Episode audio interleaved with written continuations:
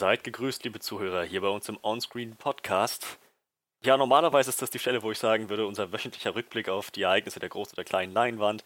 Allerdings äh, gilt das natürlich nur begrenzt äh, bis hin zu gar nicht, äh, wenn das Land im Ausnahmezustand ist, kurz vor einer Ausgangssperre steht, sämtliche Fachhändel, Veranstaltungen und ähm, ähm, was, was hat noch alles, Schulen, Universitäten, alles geschlossen hat. Daher ähm, ja, gestaltet sich das alles etwas äh, schwierig mit, mit aktuellsten Ereignissen am Zahn der Zeit.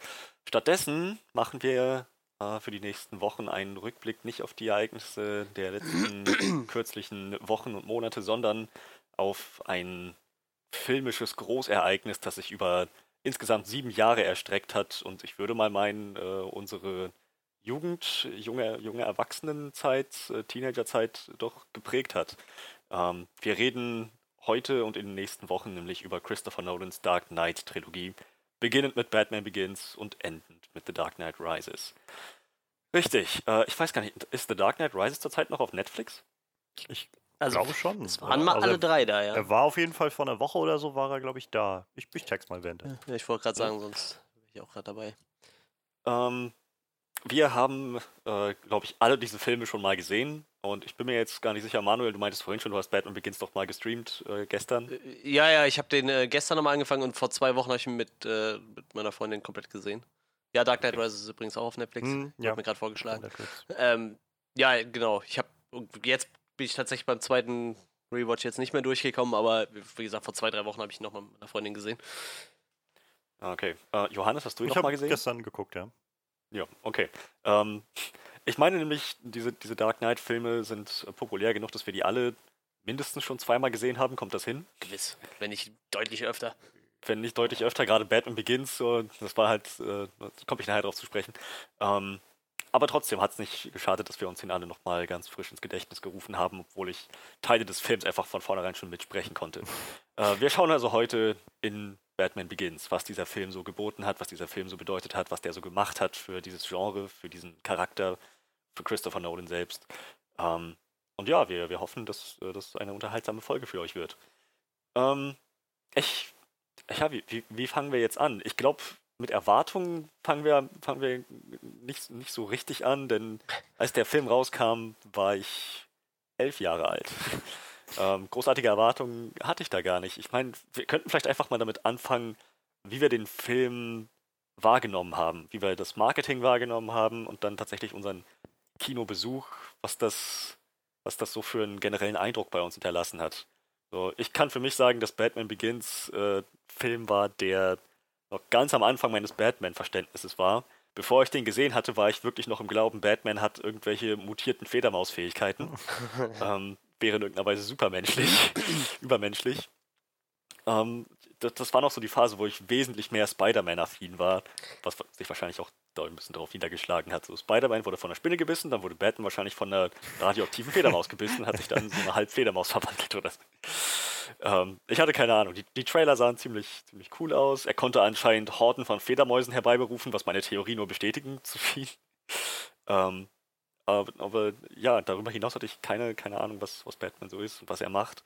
Umso mehr fand ich dann, fand, fand ich mich dann so richtig, richtig gut abgeholt in dieser Origin-Story, dass ich diesen Charakter als Bruce Wayne, diesen Menschen und halt auch dann seine Transformation, so wie er zu Batman wurde, wie er sich diese Figur eben, wie, wie ihm das nicht einfach in den Schoß gefallen ist oder aufgezwungen wurde vom Schicksal, sondern wie er sich das selber ausgesucht und erarbeitet hat. Wie er sich diese diesen Charakter Batman, dieses Symbol konstruiert hat, mit allem, was dazugehört, mit der Symbolik, mit, ähm, mit dem Gedanken der Angst dahinter, bis hin zu der Technik, die er benutzt, bis hin zu dem Kampfstil, den er benutzt, um das alles umzusetzen. Ähm, ich, das, das, war ein Film, den, den, der mich mega fasziniert hat und ähm, der für mich jedenfalls den Switch gebracht hat zu, von Spider-Man-Fan zu Batman-Fan. Spider-Man war dann für mich dann noch Platz 2. Wie war es bei euch? Friendship with Spider-Man is cancelled. My new best friend is Batman.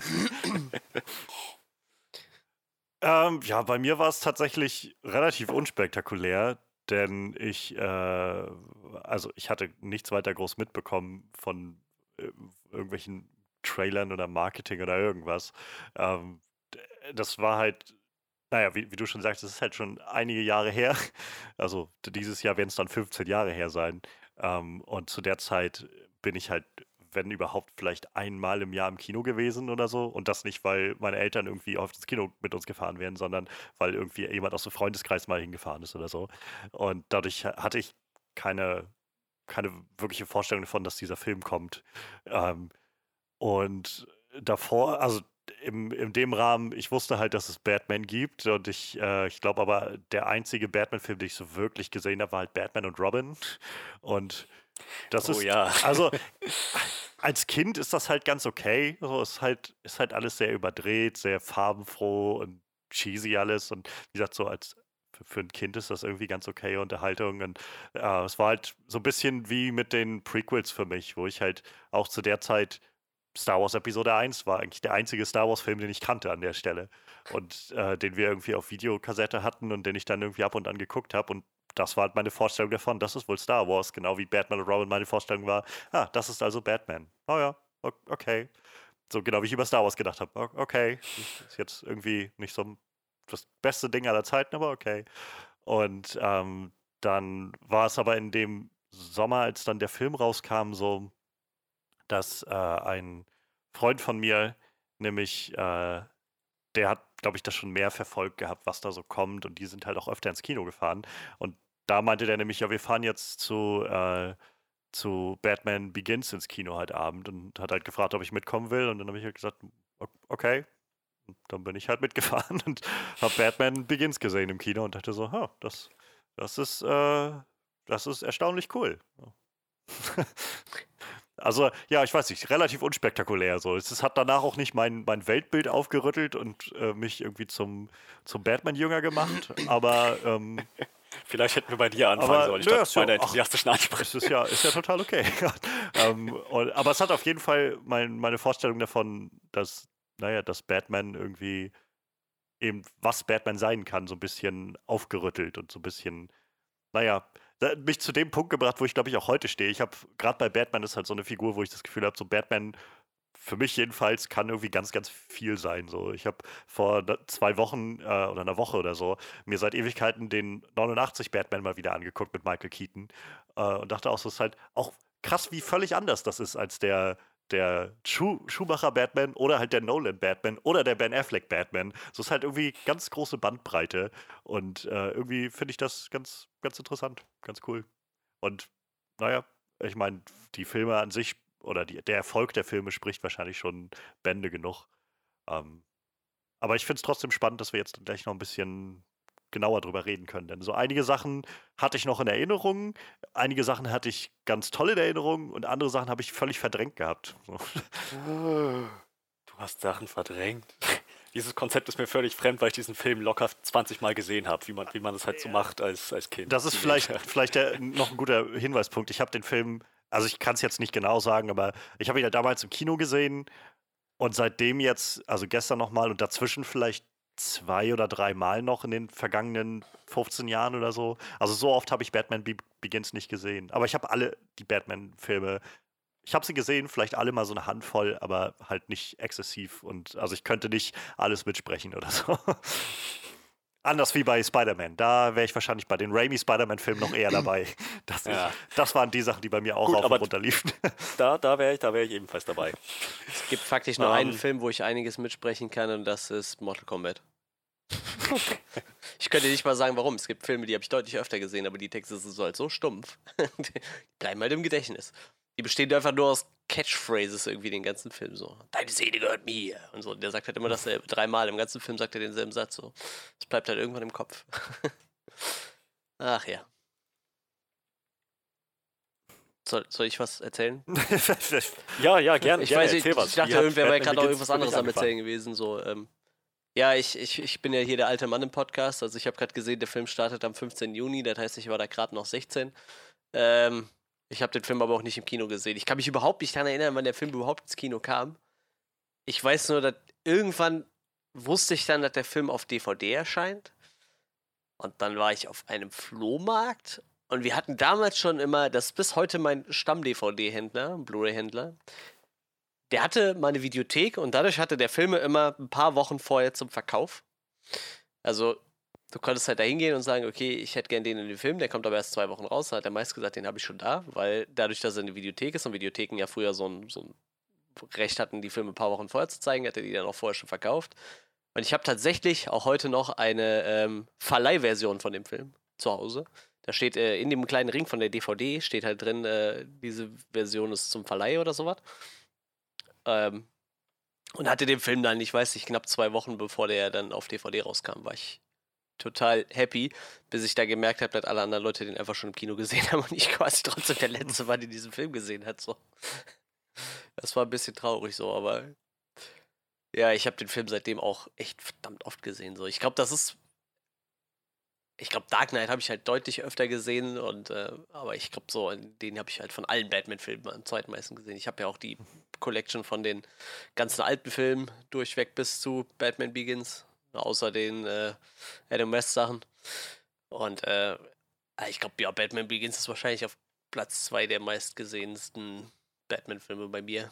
Was unter anderem an, an äh, Scarecrow liegt, obwohl ich den in dem Film nicht so cool finde wie zum Beispiel in den Arkham-Spielen, aber äh, halt, mhm. es ist halt Scarecrow so. Ich mag Scarecrow. Wie, wie war denn dein, warst du davor schon auf dem Batman-Train oder? Äh, ich habe tatsächlich auch die alten Filme sehr, sehr, oft gesehen, ne? Also ich habe die schon ziemlich gemocht. Ich, ich glaube, ich hatte keinen davon. Kann sein, dass ich irgendeine Videokassette noch hatte oder so, aber ich habe die halt alle mehrmals gesehen. Ne? Immer wenn die im Fernsehen kamen, habe ich die halt laufen lassen.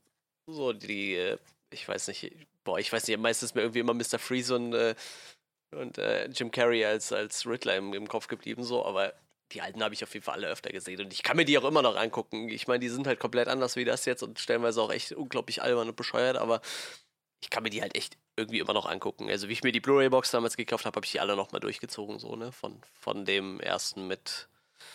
Ich kann, dir, ich kann dir fast nie sagen, wer die Batman gespielt hat. Ich kann dir immer nur sagen, wer die Bösewichte gespielt hat, so, aber mit äh, Jack Nicholson als Joker, so, den habe ich dann, damit habe ich dann damals mal angefangen.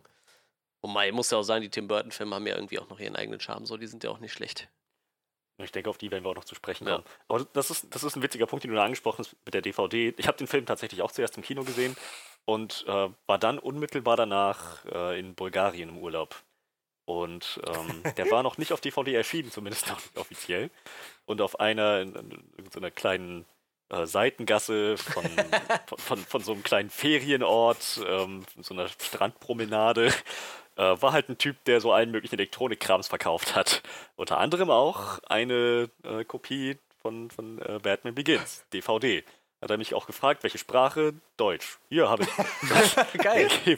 so, äh, die DVD, also es war wirklich nur eine DVD drinne mit so einem aufgeklebten Batman-Style-Cover ähm, drauf ähm, kein, kein Beiheft oder so, nichts weiter.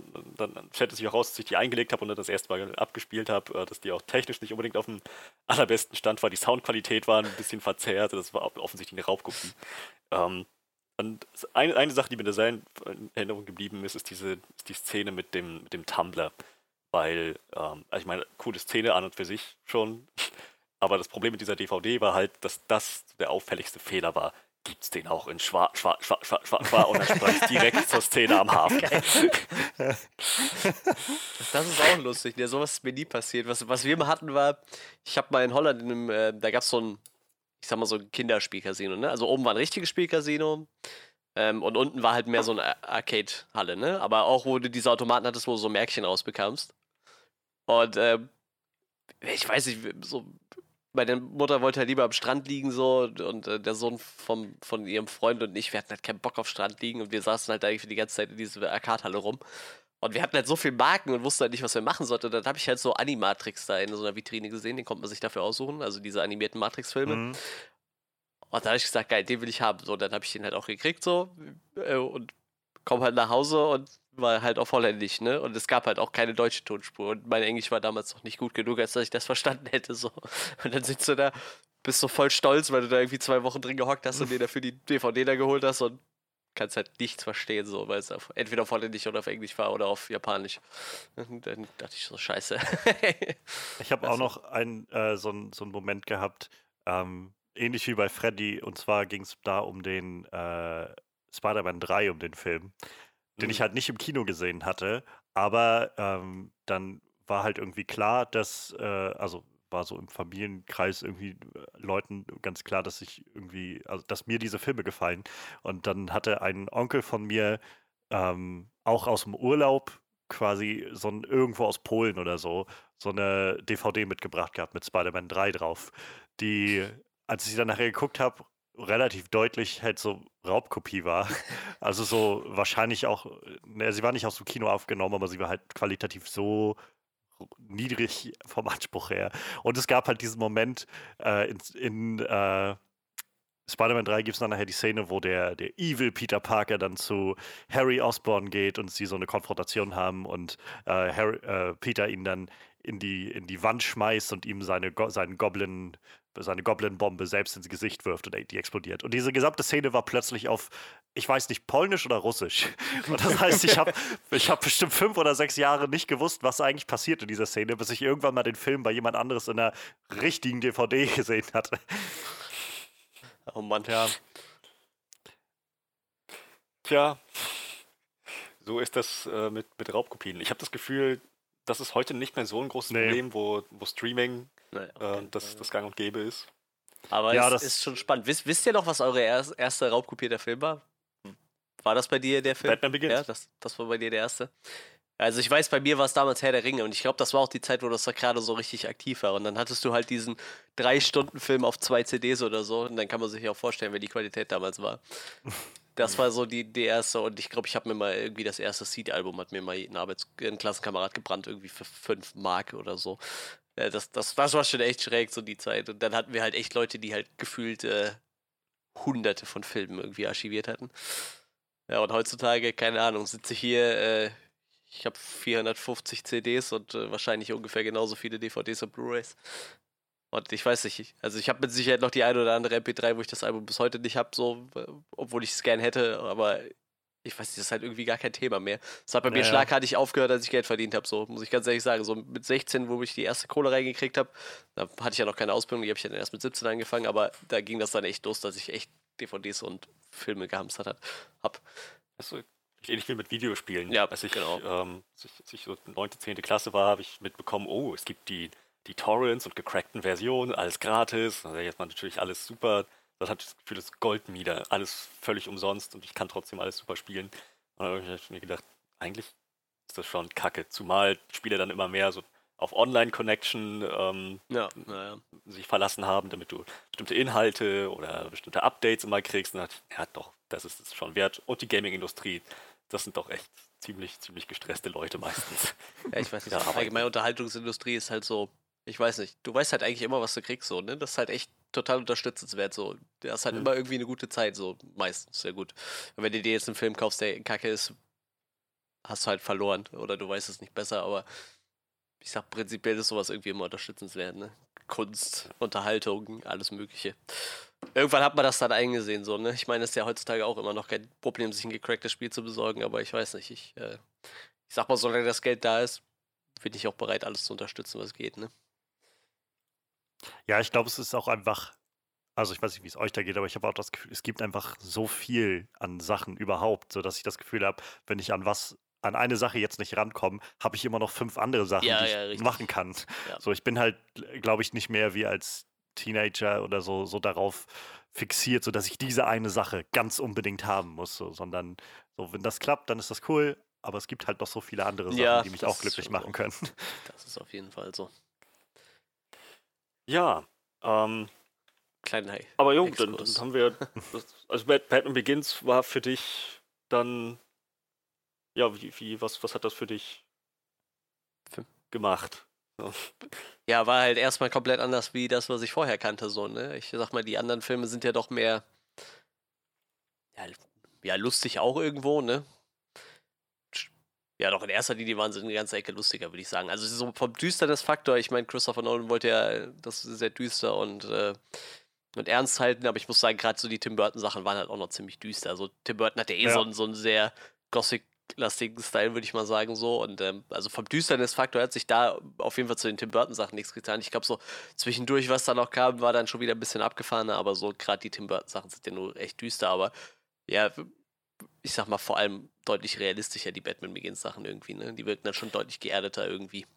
Das, das ist, glaube ich, genau das richtige Wort. Geerdet. Ja. Und ich meine, das ist vielleicht gerade für jemanden, der diesem Charakter, dieser Figur komplett neu gegenübersteht, so wie für mich damals, einfach genau das Richtige gewesen. Also noch, noch ganz geerdeter Approach, ein ganz geerdeter Zugang zu Batman, den man sich dann entsprechend auch sehr gut vorstellen kann, der greifbar wird. Das hat, ich glaube, das, das macht sehr viel, sehr viel von diesem, von dem Charakter dieses Films aus, von dem Erfolg des Films. Ja, Und überhaupt dieses Franchise. Ich meine, das war ja Nolans, Nolans äh, Herangehensweise größtenteils. So, wenn Batman wirklich existieren würde, was wie würde der da rangehen? Was hätte der für Technologie? Was, was gibt es eigentlich für Technologie? Der, der Batsuit ist nicht nur einfach irgendwie eine Zusammenschusterung aus, ähm, aus, aus äh, irgendwelchen Stoffen oder halt mal das ganz andere Ende, so ein Iron Man-Anzug, sondern, naja, basiert auf Militärtechnologie, die noch so Prototyp ist, ähm, die zum Einsatz kam. Halt so, so ein bisschen, so, ein bisschen die, das, das Hightech-Equipment, was dann so, eine, so, so ein Konzern wie Wayne Enterprises sich wahrscheinlich leisten kann zu entwickeln es ist einfach sehr gut alles zusammengeschustert. So, ähm, gesagt, es, es, fügt sich einfach sehr gut in dem Film, wie Christopher Nolan sich entschieden hat, so da daran zu gehen. Dass, Wayne Enterprises selbst halt diese, diese Technologien auch irgendwo entwickelt. Nicht nur für, für Bruce Waynes eigene Bedürfnisse und auf sein Kommando, sondern halt für bestimmte Zwecke, die es tatsächlich zu erfüllen galt, aber dann letzten Endes die Technologie nicht gebraucht wurde. Ist halt auch immer ziemlich spannend, äh, wenn du dir anguckst, welche welche Comics als Inspiration gedient haben. So, ne? Ich meine, jeder, der irgendwo einen Batman-Film gemacht hat, wird sich halt irgendwie auch ein paar Comics herangezogen haben, auf die er sich bezieht. So. Und ähm, Christopher Nolan hat halt schon so mit die düstersten Sachen rausgesucht, die man so finden kann im Batman-Universum. Ne? Während zum Beispiel halt die Gotham-Serie nachher dazu hergegangen ist, so die abgefahrenen Sachen zu nehmen, wie zum Beispiel diese Story aus äh, aus, aus, aus der Dark Knight-Serie von diesen New 52, also Dark Knight Comic-Serie, mhm. ähm, wo, wo der Joker sich selber das Gesicht abgeschnitten hat. Ne? Also die haben halt eher so die ganz abgefahrenen Sachen genommen, während halt Christopher Nolan sich wirklich auf die Sachen bezieht, die halt echt noch so, ja, wie gesagt, wie sehr geerdet wirken halt. Ne? Irgendwie, ich, ich glaube hier äh, Long Halloween war ein Einfluss und auch so ein paar von diesen Year One-Sachen und so. Und das sind ja dann auch schon ähm, deutlich geerdetere Sachen von, von den, vom Comic-Format halt schon. Ne? Genau The Man Who Falls, was glaube ich auch so die Anfangsgeschichte von Batman ein bisschen ist, ähm, wie er halt so Batman wird und so. Also ich, man merkt halt immer stark den, den Einfluss oder halt die, die, die Zeit, wo sich die, ähm, wo man sich die Comics rauspickt, weil ja auch die Batman-Comics äh, sehr starken Wandel durchgemacht haben über die Jahre halt. Ne? Es, es, vor allem sind es ja so viele Jahre. Ja, also eben. Das, das ist halt, glaube ich, der Punkt. Man, man vergisst, glaube ich, ganz schnell, dass es naja, ich, wann ist Batman erfunden worden? Äh, 30er? Ja, irgendwie so. 20er, äh, 30er? Warte, warte. Ähm, nein, nein, wann? Nein. 39. 19. September 39 war, glaube ich, die, das erste Issue. Ja, also ich meine, das sind jetzt 80 Jahre. Ja. Also, ja. das, da, da, natürlich passiert da irgendwie eine ganze Menge. So. ähm, ist halt, ich glaube, das, also so ging es mir jedenfalls immer, dass ich das, äh, dass, dass ich das, wie gesagt, ich habe bis zu dem Punkt, wo ich Batman Begins gesehen habe, nicht mal in Betracht gezogen, dass Batman irgendwas anderes sein könnte als das, was Batman und Robin irgendwie war. Und, mhm. und nicht nur, dass es halt schon andere Filme gab, sondern allein in den Comics hat diese Figur ja so unglaublich viel durchgemacht. Und äh, das, das finde ich einfach unglaublich spannend, dass, dass es so da, nach all diesen Jahren immer noch diese Figur gibt und äh, die auch immer wieder andere Formen annehmen kann. Und ich glaube, dass gerade das macht so interessant, was jetzt zum Beispiel der Matt Reeves Batman so bringen wird, weil wir halt, naja, ich meine, das ist binnen kurzer Jahre letztendlich schon wieder die nächste Inkarnation und die wird sicherlich auch wieder was Neues mit an den Tisch bringen. Und das, äh, also hoffe ich jedenfalls. Und das finde ich, find ich super ja. interessant. Ist halt man, die, die Figur passt sich halt der, der Zeit an, genauso wie mit Superman, der halt im Zweiten Weltkrieg dann die Nazis äh, bekämpft hat, ja. war dann Dark Knight mit diesem ganzen Terror-Hintergrund. Ähm, das ist eine wandlungsfähige Figur und den richtigen. Ist halt auch interessant, ich glaube, DC gibt den halt ähm, immer relativ viel freie Hand, also den Autoren von den Comics zumindest, habe ich so das Gefühl. Weil ähm, du hast ja immer diese Detective-Comics, die durchgelaufen sind, aber dann kommt halt so ein Frank Miller um die Ecke und macht dann halt so ein so, so eine Dark Knight Comic-Reihe, wo du halt merkst, der geht halt einen komplett anderen Weg und einen komplett anderen mhm. Stil. Und dann hattest du jetzt ähm, bei diesem New 52, äh, ich weiß gar nicht mehr, wie der heißt, er ist auch Snyder mit Nachnamen, ist aber nicht Zack Snyder. Ist Scott. Scott Snyder, ne? ja, kann, kann sein. Ähm, der dann auch wieder einen komplett anderen Ansatz verfolgt und halt auch wieder eine sehr erfolgreiche Reihe gestartet hat und so. Und das ist halt total spannend, dass halt jeder irgendwie so wieder einen anderen Ansatz verfolgen ja. kann. Und dann, das ist, ist schon ziemlich geil irgendwie. Ich weiß nicht, ob das Grant Morrison war oder, aber auf jeden Fall hatte ich gerade vor kurzem so einen, so einen äh, schönen Beitrag irgendwo gelesen gehabt, wo es darum ging, dass, dass es so einen Comic-Run gab. Mir ist so, als ob es Grant Morrison war, aber kann auch wer anders gewesen sein, der quasi diesen, diesen, diese Herangehensweise hatte, zu sagen, ähm, all das, was wir in den Batman-Comics gesehen haben, ist quasi Canon.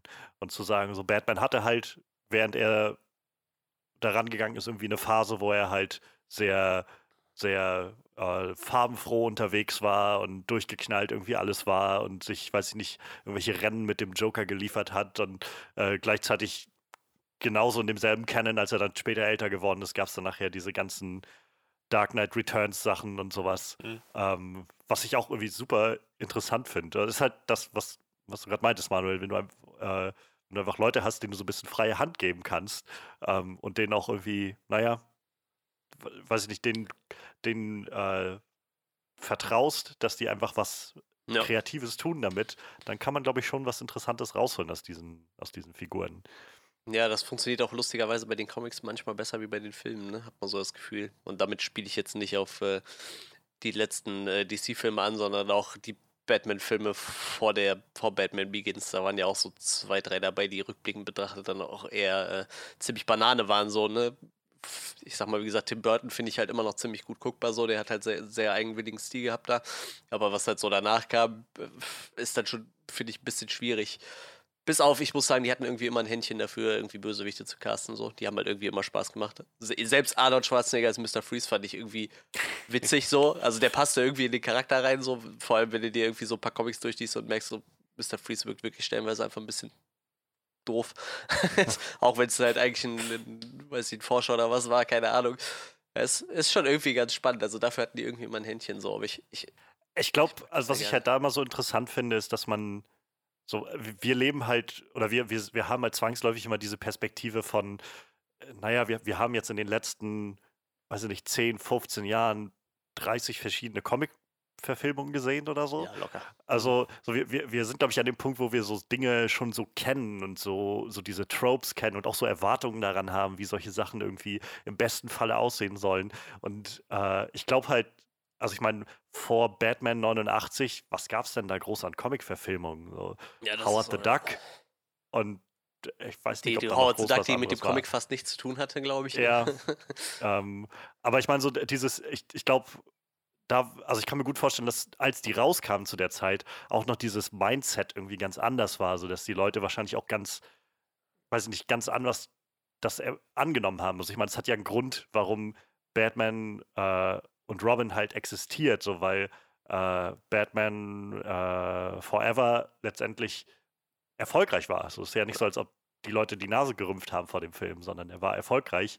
Ähm, weil, glaube ich, auch Leute, naja, noch nicht so noch nicht so waren, dass sie irgendwie gesagt haben, oh nee, ich brauche von Batman aber das und das und äh, ich habe so mal oder die, die Vorstellung von dem, was Batman ist, sind so fest. Ich glaube, Leute waren wahrscheinlich einfach überhaupt froh, Batman überhaupt sehen zu können auf der großen Leinwand und dann haben sie wahrscheinlich genommen, was da kommt. Ich meine, mit Batman und Robin haben sie es ganz offensichtlich überreizt und dann war so ja, der also ich meine, wenn nicht sogar schon ein bisschen früher. Die ja. erste Batman-Serie ist von 43. 15 Folgen schwarz-weiß, also noch vor Adam West. Das wusste ich auch nicht. Ich dachte, Adam West wäre die erste Verfilmung gewesen, tatsächlich. Ich glaube, in dem Batman, äh, in dem Lego Batman-Film hatten sie das angesprochen. Also da gab es ja, glaube ich, so einen, so einen kleinen Flashback-Moment, wo sie immer, wo sie meinten, sie hatten mal so eine Phase 2016 und so weiter, 89. Und ich glaube, da hatten sie sogar das noch angesagt gehabt in den 40ern oder so. Ja, krass. Einen kleinen, ja. Ich dachte immer, es hätte echt mit, mit Adam West angefangen, tatsächlich. Aber das ist vielleicht ein guter Punkt, den wir jetzt hier gerade ansprechen, denn ähm, letzten Endes das, was die, äh, das, das, was äh, den, den, düsteren neuen Batman so auf den Weg gebracht hat, war natürlich der Comic erstmal von Frank Miller, Dark Knight Returns, ähm, der dann halt Gotham so dieses typische, düstere, verregnete, gotische Bild gegeben hat, das dann halt auch äh, entsprechend na, Tim Burton ähm, umgesetzt hat in, in, seiner Aufmachung von Batman. Ähm, aber selbst dieser Batman ist verglichen mit dem Dark Knight ähm, bei weitem nicht, nicht so düster. Also hat, der Film hat so ein bisschen mehr corny, so ein bisschen, äh, ja, wie soll man sagen, ein bisschen, einfach an, an manchen Stellen ein bisschen abgedrehter, ein bisschen comichafter. Äh, aber das, das, darauf wollte ich überhaupt nicht hinaus. Ich habe diesen Film, glaube ich, tatsächlich noch nie vollständig gesehen. Tim Burtons Batman. Echt? Krass. Ähm, nee, glaube nicht. Wie, also ich meine, wie, wie sehr nimmt sich dieser Film denn Zeit für Bruce Waynes Origin Story? Denn mein, mein Punkt ist, Batman Begins gibt Batmans Origin so viel Raum. Also dieser ganze ja, ja. Film ist so eine ausgezeichnete Origin Story von Batman slash Bruce Wayne, dass Zuschauer danach, jedes Mal, wenn diese Origin Story irgendwo gezeigt wurde oder auch mal angeschnitten wurde, sofort diese Reaktion hatten, ja, ja, wissen wir schon, weiter im Text. Also sie ist nur relativ kurz. Mhm. Ähm, ich habe, wie gesagt, ich habe den Film jetzt gerade vor einer Woche oder so gesehen und ähm, es ist halt in Flashbacks so ein bisschen erzählt, es wird so ein bisschen angedeutet und ähm, wird halt nachher mit dem, mit dem Jack Napier, Joker, so zusammengeführt. Aber das ist halt ja, das ist letztendlich nichts, äh, also äh, wie gesagt, sind, wenn dann nur Flashbacks und es ist nichts, wo der Film einfach mal für 10 Minuten oder 15 Minuten oder so auf Pause drückt, um dir da so eine, so eine Backstory zu erzählen oder so. Es ist halt eher so ein bisschen in die aktuelle Story, die da spielt, so mit mhm. eingewoben. Ja, ich meine, und Batman Begins erzählt ja auch quasi nicht nur, die, die erzählt dir die Origin komplett inklusive Training und allem. Ich glaube, das hast du halt bei dem, bei dem Tim Burton Batman-Film eigentlich so gar nicht. Ne? Du hast halt, glaube ich, die Szene. Na, da geht es ja schon damit los, dass er im Prinzip schon Batman ist. Ja, eben deshalb. Ich glaube, dass seine Eltern erschossen wurden, wird halt immer mal wieder erwähnt und so, aber schon deutlich kürzer. Ne? Ich denke, das ist, also es ist sehr wichtig, gerade für ein neueres Publikum, dass, dass man da abgeholt wird. Ich meine, Batman ist Batman, weil Bruce Wayne die Sachen durchgemacht hat, die er durchgemacht hat. Und naja, das, deswegen, es war, also ich fand das, super stark. Ich meine, wir reden immer noch über Batman Begins hauptsächlich. Hm. Daher, das, das ist eine der Sachen, die mich an diesem Film so faszinieren, die für mich auch so, super funktionieren, ist, dass Batman halt verhältnismäßig sparsam eingesetzt wird. Der Fokus eher darauf liegt, wie dieser Mensch Bruce Wayne zu diesem Symbol wird. Ja, eigentlich schon. Ich, das war sowas, was ich tatsächlich nicht mehr in Erinnerung hatte, wie viel Zeit der Film sich dafür nimmt. Ähm, so, also ich meine, ich wusste natürlich, der Film heißt ja nur auch Batman Begins, dass es halt eben um diese ganze Story ging, um diese Backstory ähm, und, und die Origin, wie er dazu wird. Aber ich hatte halt nicht mehr auf dem Schirm, dass das eine fast eine Stunde, glaube ich, dauert, bis letztendlich Batman mhm. so wirklich auftaucht. Ähm, es ist halt, ja, es ist halt wahrscheinlich so die, die, die Quintessenz der Batman Origin, die man, äh, die man so braucht und die, egal was für eine Inkarnation da jetzt so kommt, auch demnächst kommen wird, wenn man das im Hinterkopf behält, was, was Christopher Nolan da gemacht hat, dann, naja, dann, dann weiß man, glaube ich, Bescheid, so dann, dann ist irgendwie alles klar. Ich habe auch gestern, glaube ich, war das irgendwo gelesen, dass ähm, wie Christopher Nolan sich mit, ich weiß gar nicht, mit wem der sich da zusammengesetzt hat, mit dem der den Film dann so zusammen durchgezogen hat, ähm, dass so den ihr Ansatz wohl auch war, ähm, den Film so 50-50 zu teilen. Also 50% wirklich die Story, wie wird Batman überhaupt zu Batman und dann 50% die Story um, um, um Ra's al Ghul mit, äh, mit Scarecrow quasi, wie sie dann die, die Stadt vergiften wollen, so dass das quasi so ein, so ein 50-50-Ding ist. Und ich glaube, das, das ist auch nachher im fertigen Film dann ungefähr so umgesetzt, würde ich fast behaupten. Also dieses, dass du so 50% hast vom Film ungefähr wie Batman halt zu, wie Bruce Wayne zu Batman wird. Oder nee, er hat so gesagt, äh, 50% Bruce Wayne, 50% Batman, so, so in die Richtung, ne? Weil dieser Weg bis zu Batman ja irgendwie dann so fast den halben Film einnimmt, inklusive den ganzen Rückblenden. Und den, äh, wenn er dann halt nachher vor den Trümmern von seinem Haus steht und so, das finde ich halt eigentlich ganz, ganz, äh, ganz cool umgesetzt. So. Und ich weiß nicht, ob damals schon feststand, dass Christopher Nolan gerne eine ganze Trilogie machen wollte, so, aber unter dem Hintergrund macht das halt vollkommen Sinn, weil wenn du dir die drei Filme weg ansiehst, dann ähm, hast du halt echt wahrscheinlich die beste Batman Origin abseits der Comics, ne, die du ja. kriegen kannst. Behaupte ich jetzt einfach mal. Und ich äh, gehe fast davon aus, ich meine, ähm, jetzt der neue Batman wird ja auch wieder ein bisschen auf die Anfangsjahre von Batman zu ziehen und ähm, bin ich halt mal gespannt, wie, wie der das dann angeht. So, ich meine, mit Sicherheit wird irgendwo noch mehr Welt, dass seine Eltern erschossen wurden, aber ich meine, prinzipiell brauchen wir es halt auch nicht mehr sehen, weil das haben wir schon oft genug getan. Ja. Aber ich denke, spannend wird es halt trotzdem zu sehen, weil sie werden ja auch ein bisschen so in diese Year One-Richtung gehen. Auf jeden Fall, wenn man ja. sich mal so die äh, zusammengeschusterten äh, Teile anguckt, die man jetzt gesehen hat, was ich irgendwie ganz spannend fand, dann. Äh, ja, ich bin mal gespannt, was dabei rauskommt nachher. Ob, ob das irgendwie ansatzweise an dieses Batman Begins-Ding rankommt, was ja auch ein bisschen von diesem Batman Year One inspiriert ist, so, ne? Ja, in gewisser Weise hat Batman Begins vielleicht anderen Filmen einfach einen großen Gefallen getan, wenn, wenn die Macher dieser Filme das realisieren, ja.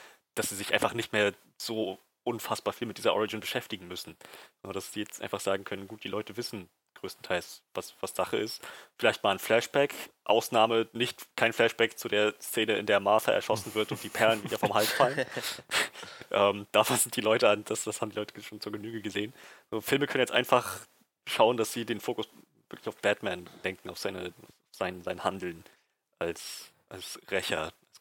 Das ist äh, übrigens, apropos Rächer, weil wir es gerade eben mal angesprochen hatten, ähm, ob, ob Chris Nolan von vornherein ähm, irgendwie so, so einen Plan hatte für, für alle drei Filme. So, ich, ich meine ehrlich gesagt, bin mir ziemlich sicher, dass, dass sein Konzept weit über Batman Begins hinausging. Ja. Also, also wirklich weit, nicht nur für den zweiten Teil. Ich meine, diese, diese ganze Nummer mit dem, ähm, dass, dass Alfred anspricht mit, mit Bruce noch in Batman Begins, und halt meint, so, sie fahren hier durch die Straßen, demolieren alles mit ihrem Panzer, so, das, das, das ist für sie nur noch Nervenkitzeln. So, sie, ich mein, sie meinten doch, es geht ihnen nicht um Rache.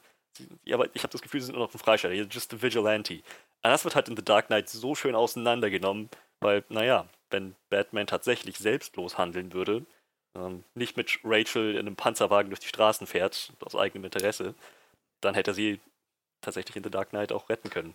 Er hat in diesem Moment, den, den, der so ikonisch geworden ist mit, mit der Entscheidung, vor der ihn Joker gestellt hat, ähm, hat er sich halt verhalten wie ein Vigilante und nicht wie ein Held.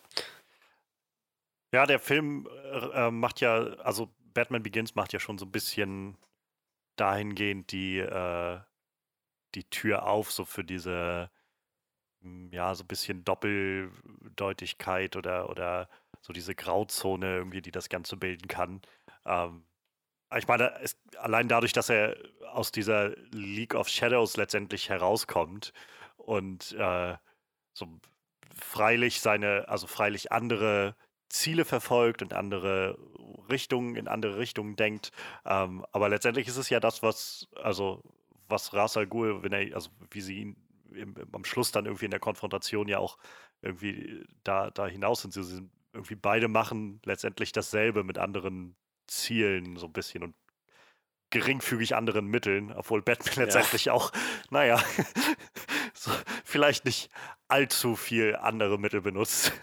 ähm, aber das finde ich halt ganz spannend. Und äh, es gibt dann äh, auch ganz zum Schluss macht, machen sie dann, macht er ja noch ein bisschen diese Frage auf, die, äh, die in Dark Knight ja dann auch nochmal deutlich genauer beleuchtet wird, so diese Frage von, ähm, ist Batman vielleicht auch der der Grund oder mit so, ein, mit so einem Katalysator für alles das, was so passiert, wenn Gordon halt irgendwie sagt, so diese Eskalation, die jetzt eintreten wird, wenn wir halt halbautomatische Waffen holen, dann holen die sich automatische Waffen und äh, wenn wir Panzer, also irgendwie Brustschutzpanzer tragen, dann holen die sich panzerbrechende Munition und jetzt haben wir jemanden, der hier verkleidet durch die Gegend rennt und Schrecken verbreitet und oh, siehe da, die haben sich einen Joker geholt.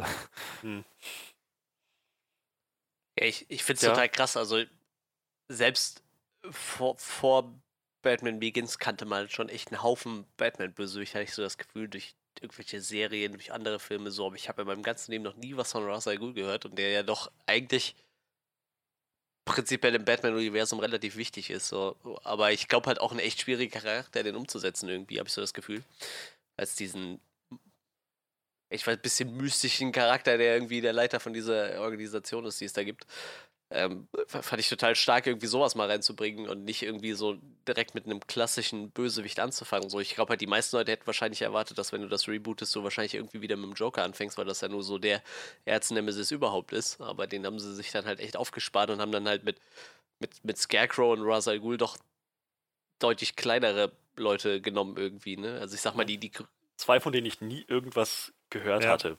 Und auch da, finde ich, hat Nolan ist, ist das irgendwie sehr geerdet und realistisch angegangen. Ra's al Ghul halt, also realistisch natürlich mit dicken Anführungszeichen bei solchen Comic-Verfilmungen, aber verhältnismäßig realistisch mit, mit Ra's al Ghul, der so ein, äh, wie, so ein tibetanische Mönche, okay, tibetanische Killermönche, äh, da oben zurückgezogen mit, mit, seiner, mit seiner Geheimorganisation lebt.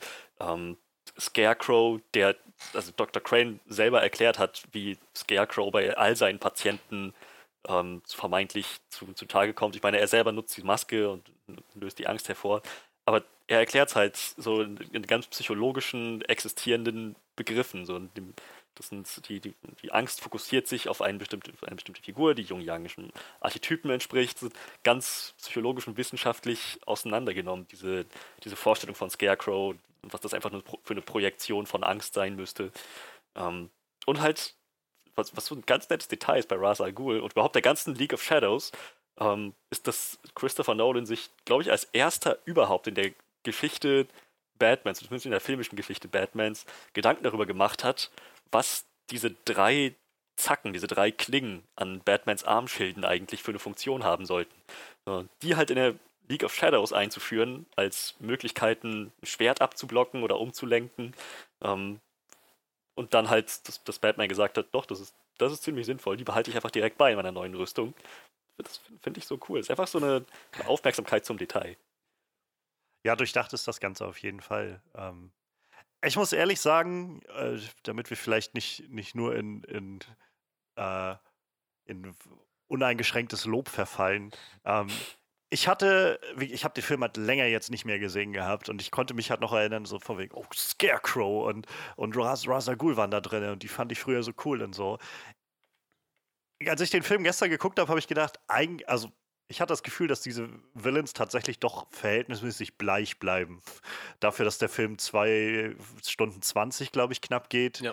Ähm, also ich meine, von, von Crane, so von der Aufmachung super inszeniert, so diese, diese ganze Scare-Tactics und so diese ganzen Sachen. Aber ich, viel Screentime hat Scarecrow nee, letztendlich nee, nicht. nicht. Und die nee. Figur kenne ich, also ich habe keinerlei großes Empfinden für diese Figur, außer, also was sie darstellt, außer halt, sie ist ein durchgeknallter Arzt. So.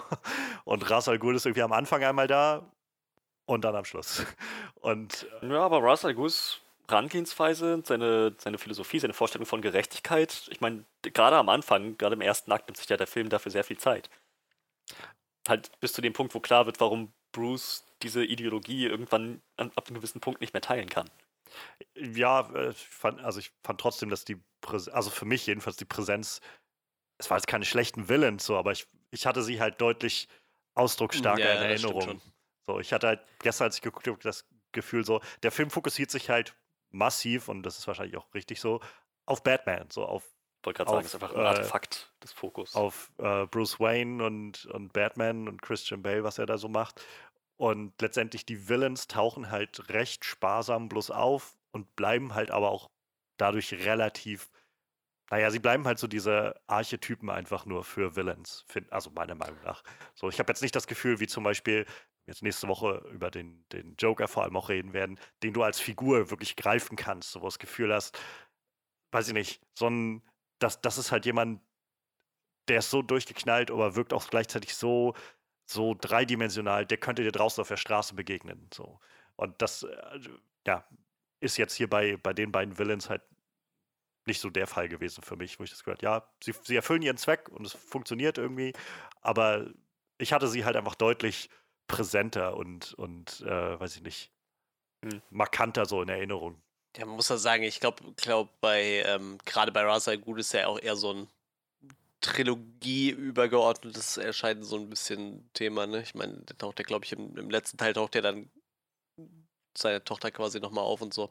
Ich glaube, das wär, ist eher so der Hauptwillen im Hintergrund bei dieser Trilogie so, ne? Obwohl sich gut Dark Knight ja doch dann eher nur auf den Joker konzentriert, aber ähm, ich, ich glaube, du brauchtest halt diesen, diesen übergeordneten Willen, um nachher die Story abzuschließen, so ein bisschen abzurunden, glaube ich, von der Trilogie. Ob das jetzt gelungen ist oder nicht, können wir ja dann im, in zwei Wochen drüber sprechen. Aber ähm, ja, tatsächlich war ich ähm, selbst beim ersten Gucken schon, äh, ich fand Scarecrow halt super cool.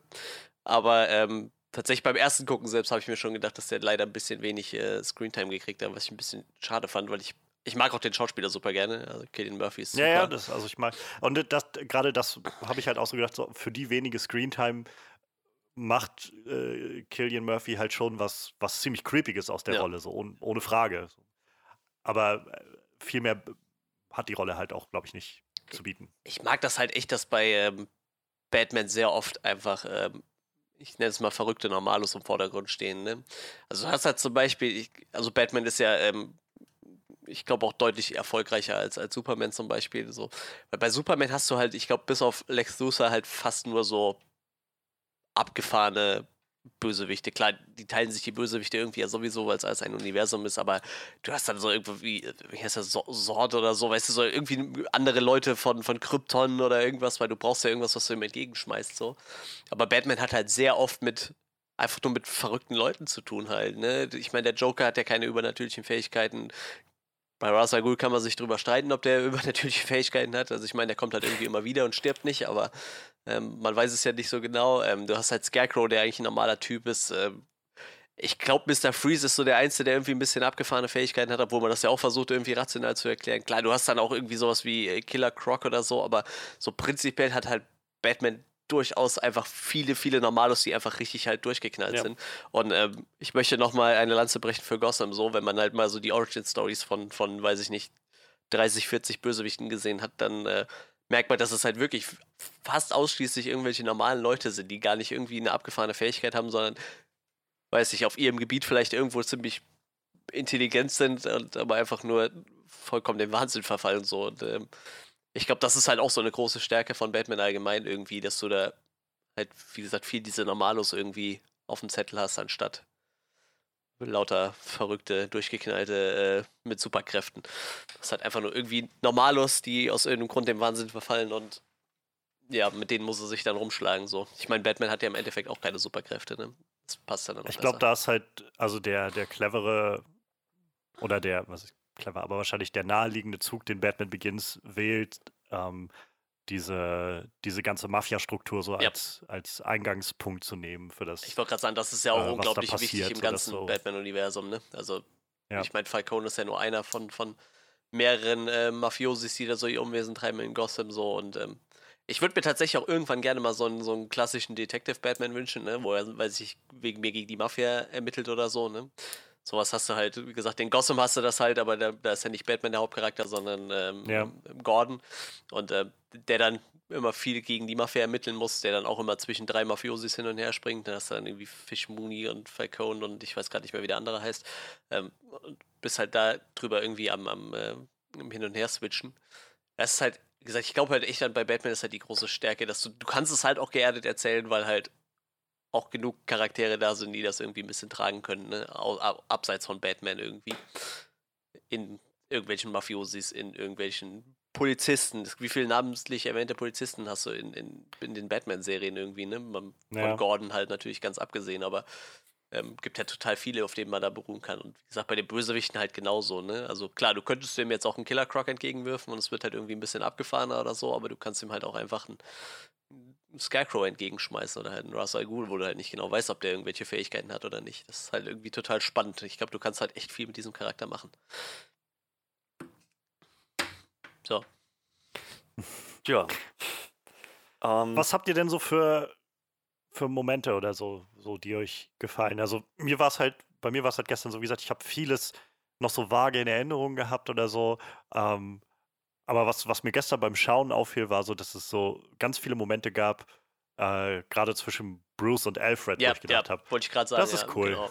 Das ist so, so da, also so wahrscheinlich besser wird man das nicht mehr einfangen können, so diese Beziehung zwischen Alfred und und und das, das zieht sich ja auch echt komplett durch die ganze Trilogie durch, ne? So Alfred ist halt sehr oft der ähm, der Part der Vernunft irgendwie, ne? Weil, weil Batman sich halt auch irgendwie nicht schont, ne? Also, ich meine, ich glaube, das merkt man gerade so in, in, in Dark Knight oder in, in, Dark Knight Rises, wenn er ihn dann zusammenflicken muss und sagt so, ich kann, gibt ja auch irgendwann den Punkt, da werden wir dann noch drauf zu sprechen kommen, wo er sagt, ich kann das nicht mehr machen, so, ne? Also irgendwann muss ich es ins Grab mhm. bringen, so, das kann ich nicht.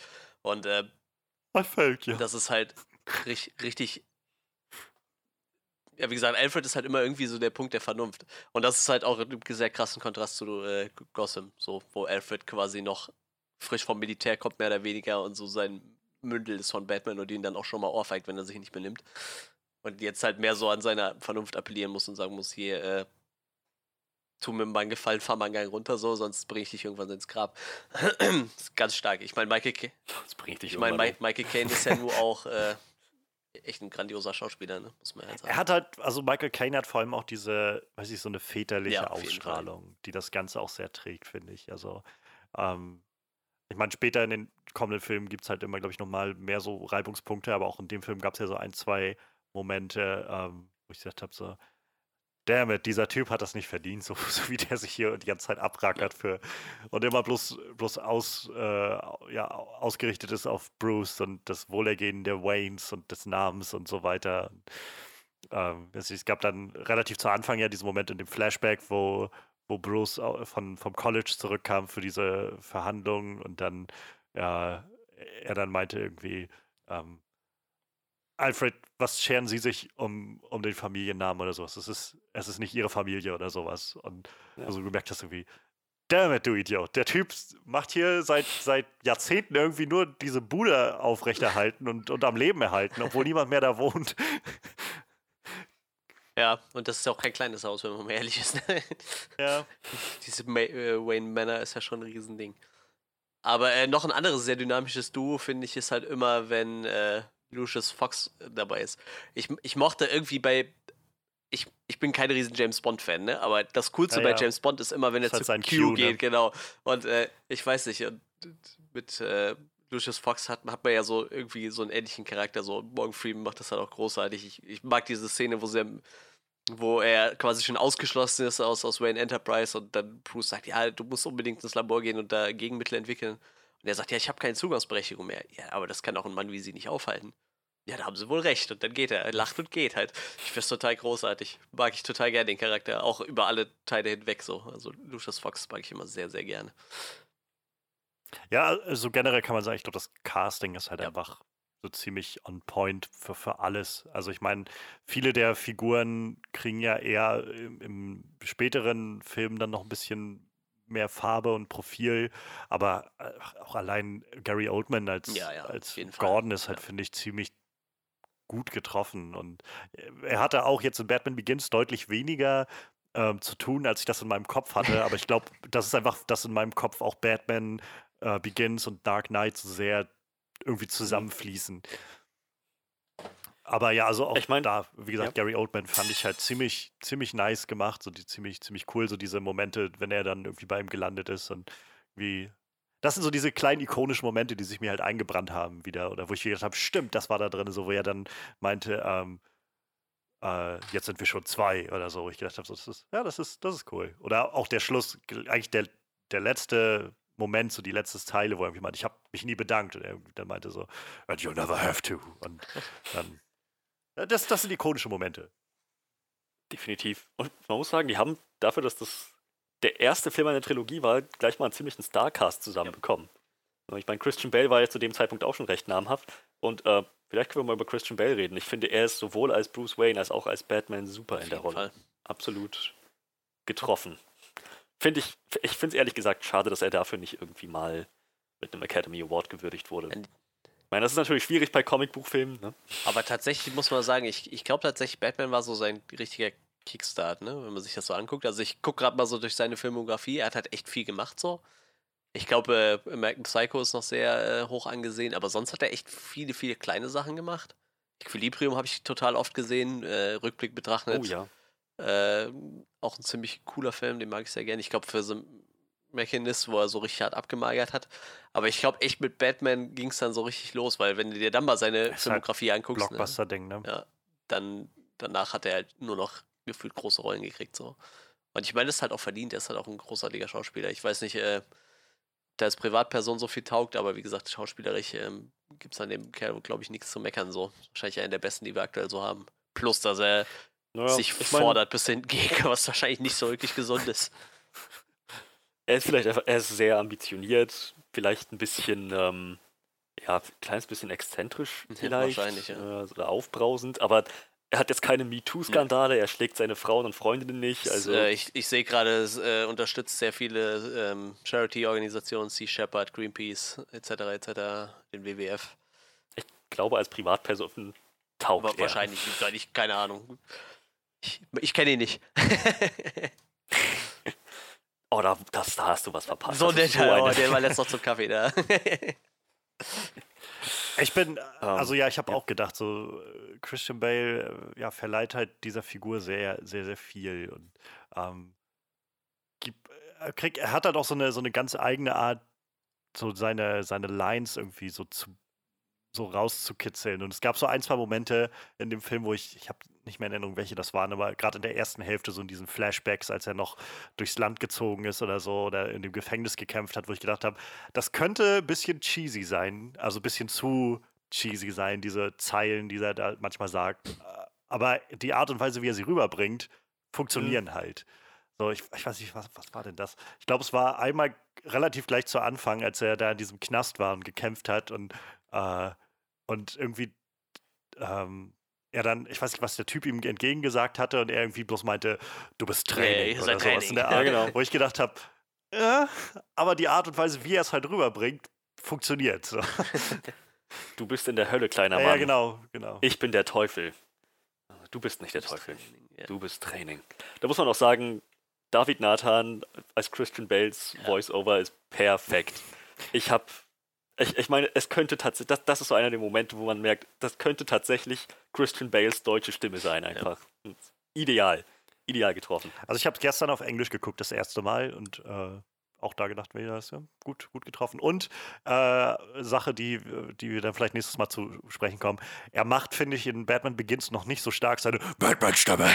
Das, ja. das finde ich ganz angenehm, um ehrlich zu sein. Ich, das ist auch total krass. Also Christian Bale ist auch, glaube ich, der erste, den ich immer so als Batman im Kopf hatte. So, ich muss halt echt immer überlegen, wer so bei den Tim Burton Batman-Filmen zum Beispiel, so Michael Keaton fällt mir spontan nie ein, wenn ich drüber nachdenke. So, ich habe immer direkt, wenn einer sagt Batman, Christian Bale im Kopf. Dann kommt wahrscheinlich Michael Keaton und dann habe ich halt äh, Ben Affleck im Kopf so. So Will Kilmer und George Clooney habe ich mehr oder weniger schon vollkommen verdrängt, irgendwie, dass es die gab. Ob, obwohl, wie gesagt, wenn ich drüber nachdenke, fällt es mir halt immer wieder ein, so, aber wirklich so, wenn ich an irgendeinen Batman-Schauspieler denke, ja. ist halt immer Christian Bale so der Erste, der ihm in den Kopf kommt, so und äh, wie gesagt, obwohl ich vorher halt echt oft schon die anderen Batman-Filme gesehen habe, aber ich glaube, das macht auch diese häufige Wechsel. Ich glaube, Michael Keaton war zweimal Batman, ne? Ich glaube, Tim Burton mhm. hat durchgezogen, so, mhm. aber dann hast du noch Ray Kilmer und George Clooney und aber die, wie gesagt, ich fand die beide nicht so praller als Batman. Michael Keaton ist ganz okay, auf jeden Fall für die Rolle, aber Christian Bale hat es halt rausgerissen so und das, das ist vielleicht ein interessanter Punkt, weil ich meine, alle feiern Michael Keaton für, für, seinen, für seinen Batman. Alles, was ich von Michael Keatons Batman bisher gesehen habe, fand, fand ich jetzt so okay. Halt nicht beeindruckend in irgendeiner Weise. Ich glaube, das ist, wenn um, du ähm. dir dann Ray Kimmer und George Clooney anguckst, dann weißt du wahrscheinlich Michael Keaton mehr zu würdigen. So. Also, okay, aber wenn man vorher Christian Bale oder Ben Affleck gesehen hat, dann, ich, ich weiß nicht, ich habe das Gefühl, Michael Keatons Batman ist einfach immer noch so ein Ticken zu, ja, wie soll, wie soll ich das sagen, so ein bisschen, ein Ticken zu schwach, ein Ticken zu wenig Batman, mehr, ich, keine Ahnung, Comic Robocop. Also ich glaube, da, da, ist halt wieder so ein bisschen das, das Ding, was erwartet man von seinem Batman, ja. so was, was will man von dem sehen und ähm, ich bin halt jemand, der nicht, nicht viel Batman-Bezug hat im Großen und Ganzen. So, ich bin, wie gesagt, irgendwie recht offen, glaube ich, so ziemlich allen Inkarnationen davon gegenüber. Ähm, und ich hatte den jetzt nur gerade gesehen, Batman, so Michael Keatons Batman. Und er ist halt auf jeden Fall anders als das, was wir jetzt so kennen. So, er ist halt nicht so angelegt auf dieses, so, so, ja, wie soll ich sagen, so dieses Power, Strength irgendwie so. Also, keine Ahnung, ich glaube, der Trend war jetzt in den letzten Jahren ja doch eher so von äh, von Christian Bale, der irgendwie enorm Muskelmasse und alles zugelegt hat und dann halt vor allem Ben Affleck, der noch mehr äh, draufgehauen hat und so diesen, diesen Haut drauf Batman hatte und äh, Keatons Batman ist halt bei weitem nicht so, so durchtrainiert oder so darauf angelegt, auf, auf diese Haut drauf Nummer. Ähm, aber ich finde halt schon, dass er diesen, diesen Vibe ziemlich, ziemlich gut einfängt. Also gerade auch in Batman äh, also 89, diese, äh, diese Zwiegespaltenheit zwischen Bruce Wayne und zwischen Batman selbst irgendwie ziemlich gut einfängt. Und wenn er auftaucht in dem Kostüm, ging es mir so, hat er schon eine ziemlich beeindruckende Präsenz. Ich finde, Michael Keaton war um, auch ähm. nicht schlecht in der Rolle so. Ich muss sagen, äh, Schlecht wollte ich auch so, nicht sagen. Nein, nein, aber ich meine einfach nur dadurch, also dass ich jetzt gerade gesehen habe, wollte ich nur mal so den, den Input geben. Ich glaube halt, es ist einfach ein Batman aus einer anderen Zeit, auch für ein anderes Publikum gemacht. Und äh, ich glaube einfach unsere Vorstellung von, von Comichelden generell ist halt weg von diesem sehr, sehr cheesigen auch immer mal. Aber das ist halt gerade das, was diesen Batman auch ausgemacht hat von 89. So viele der, diese ganze Ikonografie in dem Film ist halt so ausgelegt auf alles schreit irgendwie Comic und Gothic und aber der, der Film empfängt das halt so mit offenen Armen. Ähm, ähnlich wie die Sam Raimi Spider-Man-Filme. So ich, ich kann die immer noch gucken und habe daran meine Freude, aber ich kenne halt auch Leute, die sagen, wie, äh, weiß ich nicht, ich finde das, ich finde das irgendwie zu dick aufgetragen, alles, was in diesen Spider-Man-Filmen passiert, also von Sam Raimi. Ähm, was ich auch ein Stück weit nachvollziehen kann, weil wir in den letzten 10, 15 Jahren einfach so viel mehr Filme gesehen haben, die sich immer wieder so ein bisschen sagen, okay, aber wenn man das jetzt in eine einigermaßen reale Welt einbetten würde, was würde dann passieren? Man muss ja auch echt sagen, also auch Will Kimmer und George Clooney sind ja nicht per se schlechte Schauspieler, ne? Nur, ich glaube, da hakt es halt nee. eher an den Filmen selber, ne? Aber ich mag den ihre Batman-Inkarnation dann auch nicht. Aber das ist ja wahrscheinlich dann auch vielleicht eher dem, dem, den Schreibern geschuldet als, als den Schauspielern selber so, ne? Also man kann die ja irgendwie alle gebrauchen. Und ich ich bin halt jetzt echt gespannt auf, ähm, auf, auf den neuen Batman so. Wie gesagt, weil das ist halt echt ein Schauspieler, den kann ich halt super überhaupt nicht einschätzen, aber seine Filmografie liest sich halt äh, relativ spannend. So, wie gesagt, mit Twilight, ich habe die nie gesehen, deshalb kann ich da nicht so viel zu sagen. Ich weiß so, dass das eher so ein, meistens eher so ein Frauending ist, aber äh, wie gesagt, ich, ich kann mir über den halt kaum Urteil binden, weil ich halt echt sehr wenig mit dem gesehen habe. Deshalb bin ich jetzt ein bisschen, noch ein bisschen gespannter so. Ich meine, Christian Bale kannte ich halt immerhin vorher schon ein bisschen und Michael Keaton Gut, 89 werde ich nicht viel von Michael Keaton gesehen haben, muss ich sagen. Da war ich eins. nee, den habe ich auch nicht gesehen, den Film. Den habe ich irgendwann mal im Fernsehen gesehen, als er dann kam. Aber ich, ich bin halt echt gespannt. Ich finde das halt cool, dass das für mich jetzt so ein, so ein unbeschriebenes Blatt ist, irgendwie der Schauspieler. Das, das macht es für mich jetzt noch ein bisschen spannender. Ja, ähm, wir haben über Christian Bales Schauspiel, überhaupt über das Schauspiel geredet. Äh, der ich weiß nicht, Soundtrack machen wir wahrscheinlich zuletzt. Ähm, Wie gesagt, so ikonische Momente. Da gibt es doch bestimmt stimmt, noch so einige stimmt, Sachen, die euch äh, immer wieder einfallen oder an die ihr als erstes denkt oder so. Ich oder? mag die Szene nachher zum Schluss auf dem Dach mit äh, Gordon und Batman, wie sie quasi das Logo das erste Mal vorstellen. Das finde ich immer eine sehr coole Szene.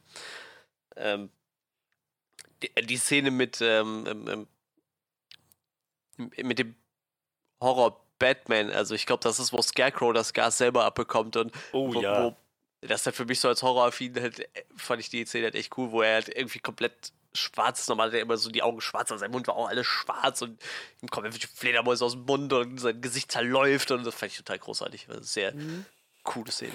Ich, also ich meine, das, das ist vielleicht ein sehr cleveres Mittel auch gewesen, um mal zu untermalen, wie Kriminelle Angstgas hin oder her sich Batman vorstellen, wenn ja. er wirklich nur wie so ein Schatten um sie rumhuscht und einen nach dem anderen ausknipst. Das ist es wohl. Das glaube ich allerdings auch.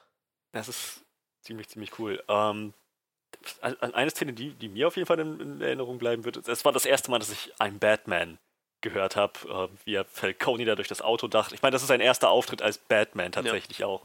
Es ist einfach so gut inszeniert. Außer die Nahkampfszene.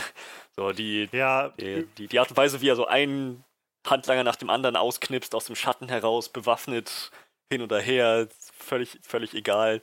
Dieser Moment, wo der auch im Trailer zu sehen war, wenn eine Gangster da schreit, wo steckst du, und er einfach nur hinter ihm runterhängt, äh, hier, und ihn ausknipst.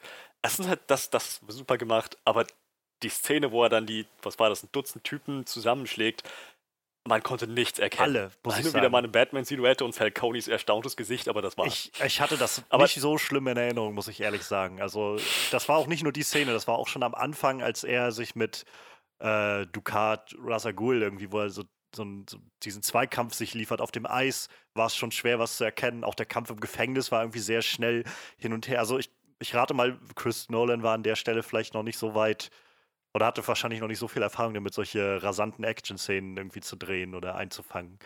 Ähm, aber das war sowas, wo ich tatsächlich gestern gedacht habe, Jesus, also ich meine, ich, ich konnte mich daran erinnern, dass man das immer mal so hört, dass das alles ein bisschen verwackelter ist, aber so krass hatte ich es nicht in Erinnerung. Ja, es, äh, es, es war schon ordentlich geeditet. Ähm, ich glaube, in The Dark Knight war das dann nicht mehr, nicht mehr der Fall. Da hat man aber auch gesehen, was Batman macht mit seinem, mit seinem, mit seinem Kampf. Dark Knight Rises ja erst recht.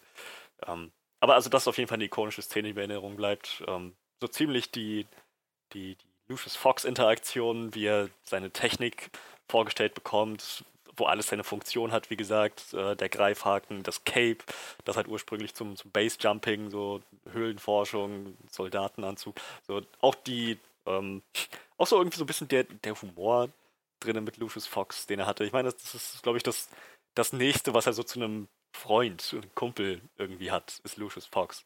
Wie er da aufwacht in seinem, in seinem Bett, gerade vor dem Angsttoxin erlöst und dann halt auch meinte, naja, vielleicht brauche ich doch noch ein Gegenmittel. Haben Sie vor, sich doch mal dem auszusetzen? Ach, Sie wissen doch, wie das mhm. ist.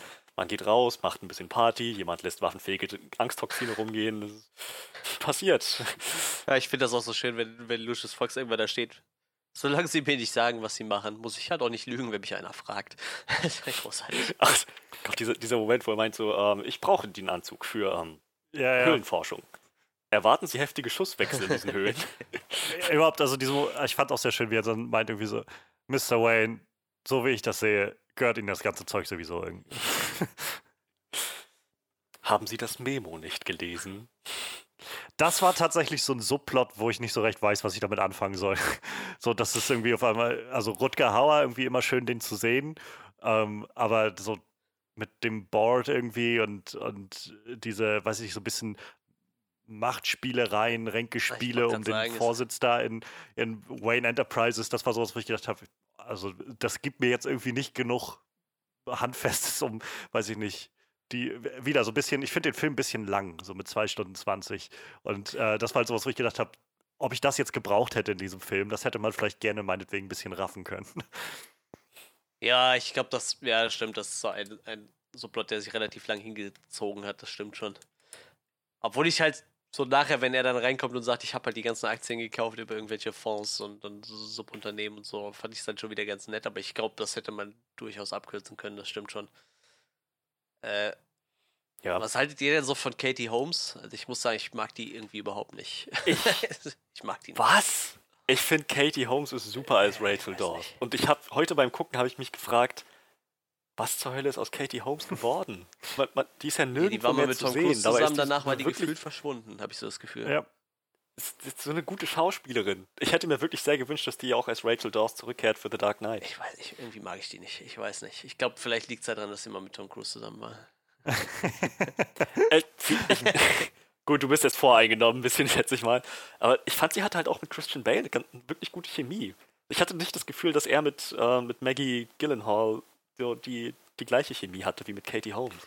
Ich, muss, ich bin halt gespannt, was ich nächste Woche denke, wenn ich The Dark Knight mal wieder gesehen habe. So in meiner Erinnerung glaube ich, dass ich Maggie Gyllenhaal also besser fand, aber das mag auch einfach daran liegen, dass ich vielleicht, als ich das letzte Mal das Ganze gesehen habe, mit Maggie Gyllenhaal was anfangen konnte mit der Schau, also wusste, wer das ist und irgendwie die aus anderen Sachen kannte und Katie Hopes irgendwo nirgendwo reinstecken konnte oder so. Ähm, ich fand, es hat funktioniert in diesem Film. Ähm, ich fand es ganz nett, auch sowas, was in meiner Erinnerung sehr verzerrt wurde. In meiner Erinnerung war das so, dass es noch so einen richtig krassen Liebessubplot gab. So, den gab es ja. nicht in dem Film. Das hatte ich einfach ganz anders in Erinnerung. Ähm, was ich aber auch angenehm fand. Ähm, und was, was sie halt gemacht hat, wofür sie halt da war, also das hat halt funktioniert. Also, weiß nicht, ist jetzt nichts, wo ich das Gefühl hatte, oh, Katie Holmes ist da. Warum wird diese Frau nicht mehr gecastet? Sie ist eine gute Schauspielerin und sie heißt namhaft.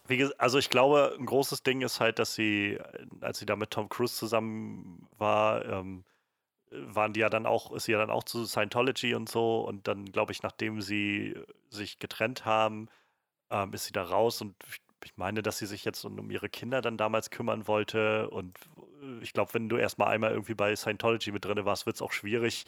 Äh, oder da musst du, glaube ich, viel Zeit drauf aufwenden, dich von denen loszusagen oder sowas. Und ja, sie ist tatsächlich schon noch relativ umtriebig so. Also sie macht schon noch relativ viel, aber ich glaube nichts, was bei uns so auf dem, auf dem Schirm gelandet ist. Also äh, sie hat bei Don't Be Afraid of the Dark mitgemacht, kann ich mich nicht daran erinnern, dass sie da mitgespielt hat, aber ähm, den habe ich gesehen und sonst sind das Oceans 8 habe ich jetzt letztens mit Tanja zusammen geguckt. Da spielt sie sich wohl selber als kleinen Cameo-Auftritt. Kann ich mich auch gar nicht dran erinnern. Also und sonst sind da nur ja, Sachen, die mir nichts sagen tatsächlich. Also Logan Lucky habe ich noch in Erinnerung. Den habe ich zwar nicht gesehen, aber das war so ein etwas größerer Film. Ähm, aber halt auch kein Blockbuster oder so. Ich glaube, die macht halt eher jetzt kleinere Sachen. Ja. Also sie ist auf jeden Fall noch da. Ähm, Rückblick betrachtet ist es übrigens sehr niedlich, dass der kleine Jack Gleason damit spielt, der nachher ja. ja. Joffrey gespielt hat. Das, das, ist schon irgendwie witzig, dass er damit gespielt hat. Ich meine, es ist ja nur eine sehr kleine Rolle, aber Was? er hat dann so ein prägnantes Gesicht, so das, das fällt ja, schon ja. auf. Was hat Batman ihm gegeben? Als er meinte, irgendwie, die anderen Kinder werden mir das nie glauben. Und er schmeißt ihm dann irgendwas zu. Teleskop? Ich, ich weiß nicht, was er ihm gegeben hat. Ich hatte nur überlegt, wer weiß, nachher hat er ihm da aus Versehen irgendwelche Batarangs gegeben oder irgendwas. Du willst Batman gesehen oder haben? Dieses, dieses, dieses Senderding, mit dem er die die Fledermäuse ranziehen kann. Das ist übrigens so ein Punkt, also das ist unglaublich cool, ähm, aber das ist immer, wo ich dann denke, Leute sagen immer, diese Filme sind so realistisch. Batman kann Fledermäuse kontrollieren. er kann sie nicht kontrollieren. Er kann sie nur äh, anlocken ja, und dann innerhalb drehen von, die durch. Innerhalb von einer halben Minute kommen die dann aus der ganzen Stadt Aber angeflogen. Ist, ist das nicht, ähm, war, das, war das in dem Film, wo er dafür so eine Art Sonar benutzt? Oder ist das in einem von den alten Batman-Filmen? Das nee, war in dem, das, das ne? War, ja. Das war ein Sonar. Und es war auch, glaube ich, dasselbe Ding äh, wie in Batman Year ja, One. Das kann schon sein. Ja, das Klar, er ist. Wie gesagt, ich finde das gar nicht schlimm. Ich finde das, das ist cool und das ist gut, dass es da drin ist. So. Ich finde einfach nur, so es gibt halt, glaube ich, einfach so einen so Schlag an Leuten, die halt so sich, sich verschrieben haben, dass es das Beste ist, wenn diese Filme einfach realistisch sind. So, das, das Realistischste, was das geht. Ist doch wie mit und ich denke dann immer so, okay, komm, wir, wir können, glaube ich, alle mal einen Gang runterschalten und auch zugeben, dass einige Sachen einfach wie aus einem Comic sind. Und das ist okay. Ja, ich, sag, sagen wir, es ist verhältnismäßig realistisch. Ähm, es ist, es ist realistischer als ähm, Fledermaus-Mutant Batman, der über Aquaman-ähnliche Mind-Control-Fähigkeiten die Fledermäuse herbeiruft und denen sagt, was sie tun sollen. Ja, stell dir vor, der kennt noch Man-Bat. Ähm, aber es ist natürlich weniger realistisch als ein Batman, der sowas einfach Es ist halt nicht weit weg von Ant-Man. So, Ant-Man hat im Prinzip auch einfach eine Technologie, mit der er mit, mit, ja. mit Ameisen kommunizieren kann. So. Ich erinnere mich immer daran. Na gut, aber ich, er, er kommuniziert nicht mit den Fledermäusen. Er kann sie wirklich, er kann wirklich nur wahrscheinlich ihr Echolot so weit stören, dass sie sagen, oh, da müssen wir unbedingt hin und dann rasten die aus. Ja, naja, letztendlich, Ant-Man macht halt nichts anderes, indem er einfach irgendwelche Signale. Also, worum es mir einfach nur geht, ist, das ist halt einfach eine, eine etwas abgedrehte Sache und das ist gut, dass es da ist. ja.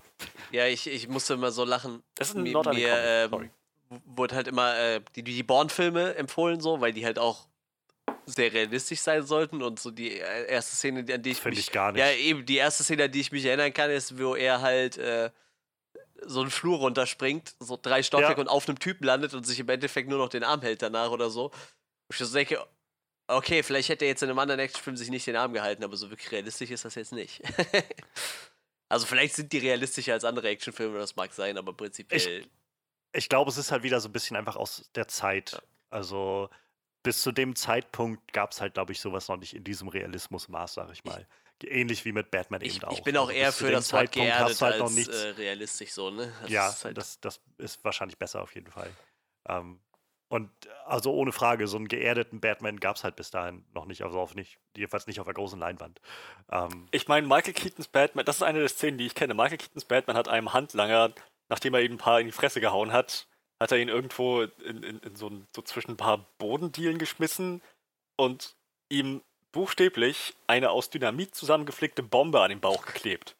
Ich meine, da, jetzt, jetzt das, das sind wir schon an einem Punkt von 70er Jahre blau-gelb ja. Batman. Ich, ich sag ja auch nicht, dass, dass der äh, dass der Batman von äh, Christian Bale halt, dass das äh, quasi auf derselben Ebene funktioniert wie so ein Batman und Klar, ich mein, Das wollte ich auch nicht weiter. Ich, ich meine einfach nur so, ich, keine Ahnung, ich glaube, es gibt äh, sowohl bei Batman-Fans und ich glaube gerade The Dark Knight hat das halt im Großen und Ganzen so ein bisschen losgetreten, werden wir wahrscheinlich nächste Woche noch mal ein bisschen mehr drüber reden, ähm, dass so, so, eine, so eine Vorstellung sich gesetzt hat von, ähm, damit ein Film wirklich gut ist, muss er halt so realistisch wie möglich sein. Und ähm, davon ab, dass ich das nicht unbedingt finde, denke ich halt, zieht doch ein bisschen den Stock aus dem Arsch und seht doch, also es gibt einfach auch in den Batman-Filmen schon genug Sachen, die einfach in keinster Weise irgendwie realistisch sind. Und das ist auch total okay. Dafür sind ja Filme. Eben, eben, das ist ja genau das, wo ich immer denke, so, dafür gibt es doch das, dass man solche anderen, anderen Realitäten auch mal irgendwie leben kann und, und Fantasien leben kann.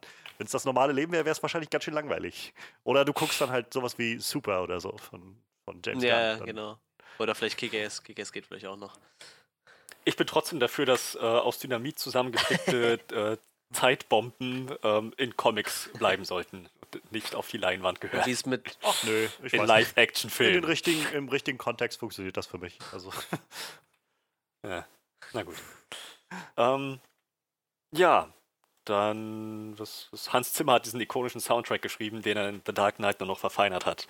Ähm, aber Batman Begins hatte halt schon sehr, sehr eigene ja. Atmosphäre durch diesen, diesen Soundtrack. So, Batman hatte am Anfang noch kein klares Motiv, das hat er wohl erst in The Dark Knight bekommen, aber so die grundlegenden Themen ja. für, für so Jagden im Batmobil, Action-Szenen, Kampfszenen, so für ähm, ruhigere Szenen, wo es einfach nur sehr um die Spannung geht, wann Batman zuschlägt. So diese Grundsteine dafür hat Hans Zimmer schon in Batman Begins gelegt. Das ist sehr, sehr gut gehandhabt. Es ist halt spannend, äh, diese, also Hans Zimmer ist ja sehr vielseitig, der macht ja alles Mögliche, aber gerade wenn er immer mit Christopher Nolan zusammenarbeitet, die haben schon sehr, so für, für, fast alle Christopher Nolan-Filme, wo die zusammengearbeitet, sehr ikonischen Sound irgendwie.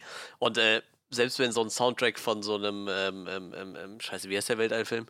Äh, Interstellar. Ähm, der hat ja, ja, geht natürlich in eine komplett andere Richtung, aber selbst da finde ich, hast du halt äh, so Eigenarten drin, irgendwie, die nur so Christopher Nolan-Filme haben. So. Und ich meine, so, so ein Inception-Soundtrack kannst du wahrscheinlich neben so einem Dark Knight-Soundtrack gerade so weghören irgendwie. Das passt halt irgendwie schon ziemlich, das ist schon ziemlich ähnlich beieinander.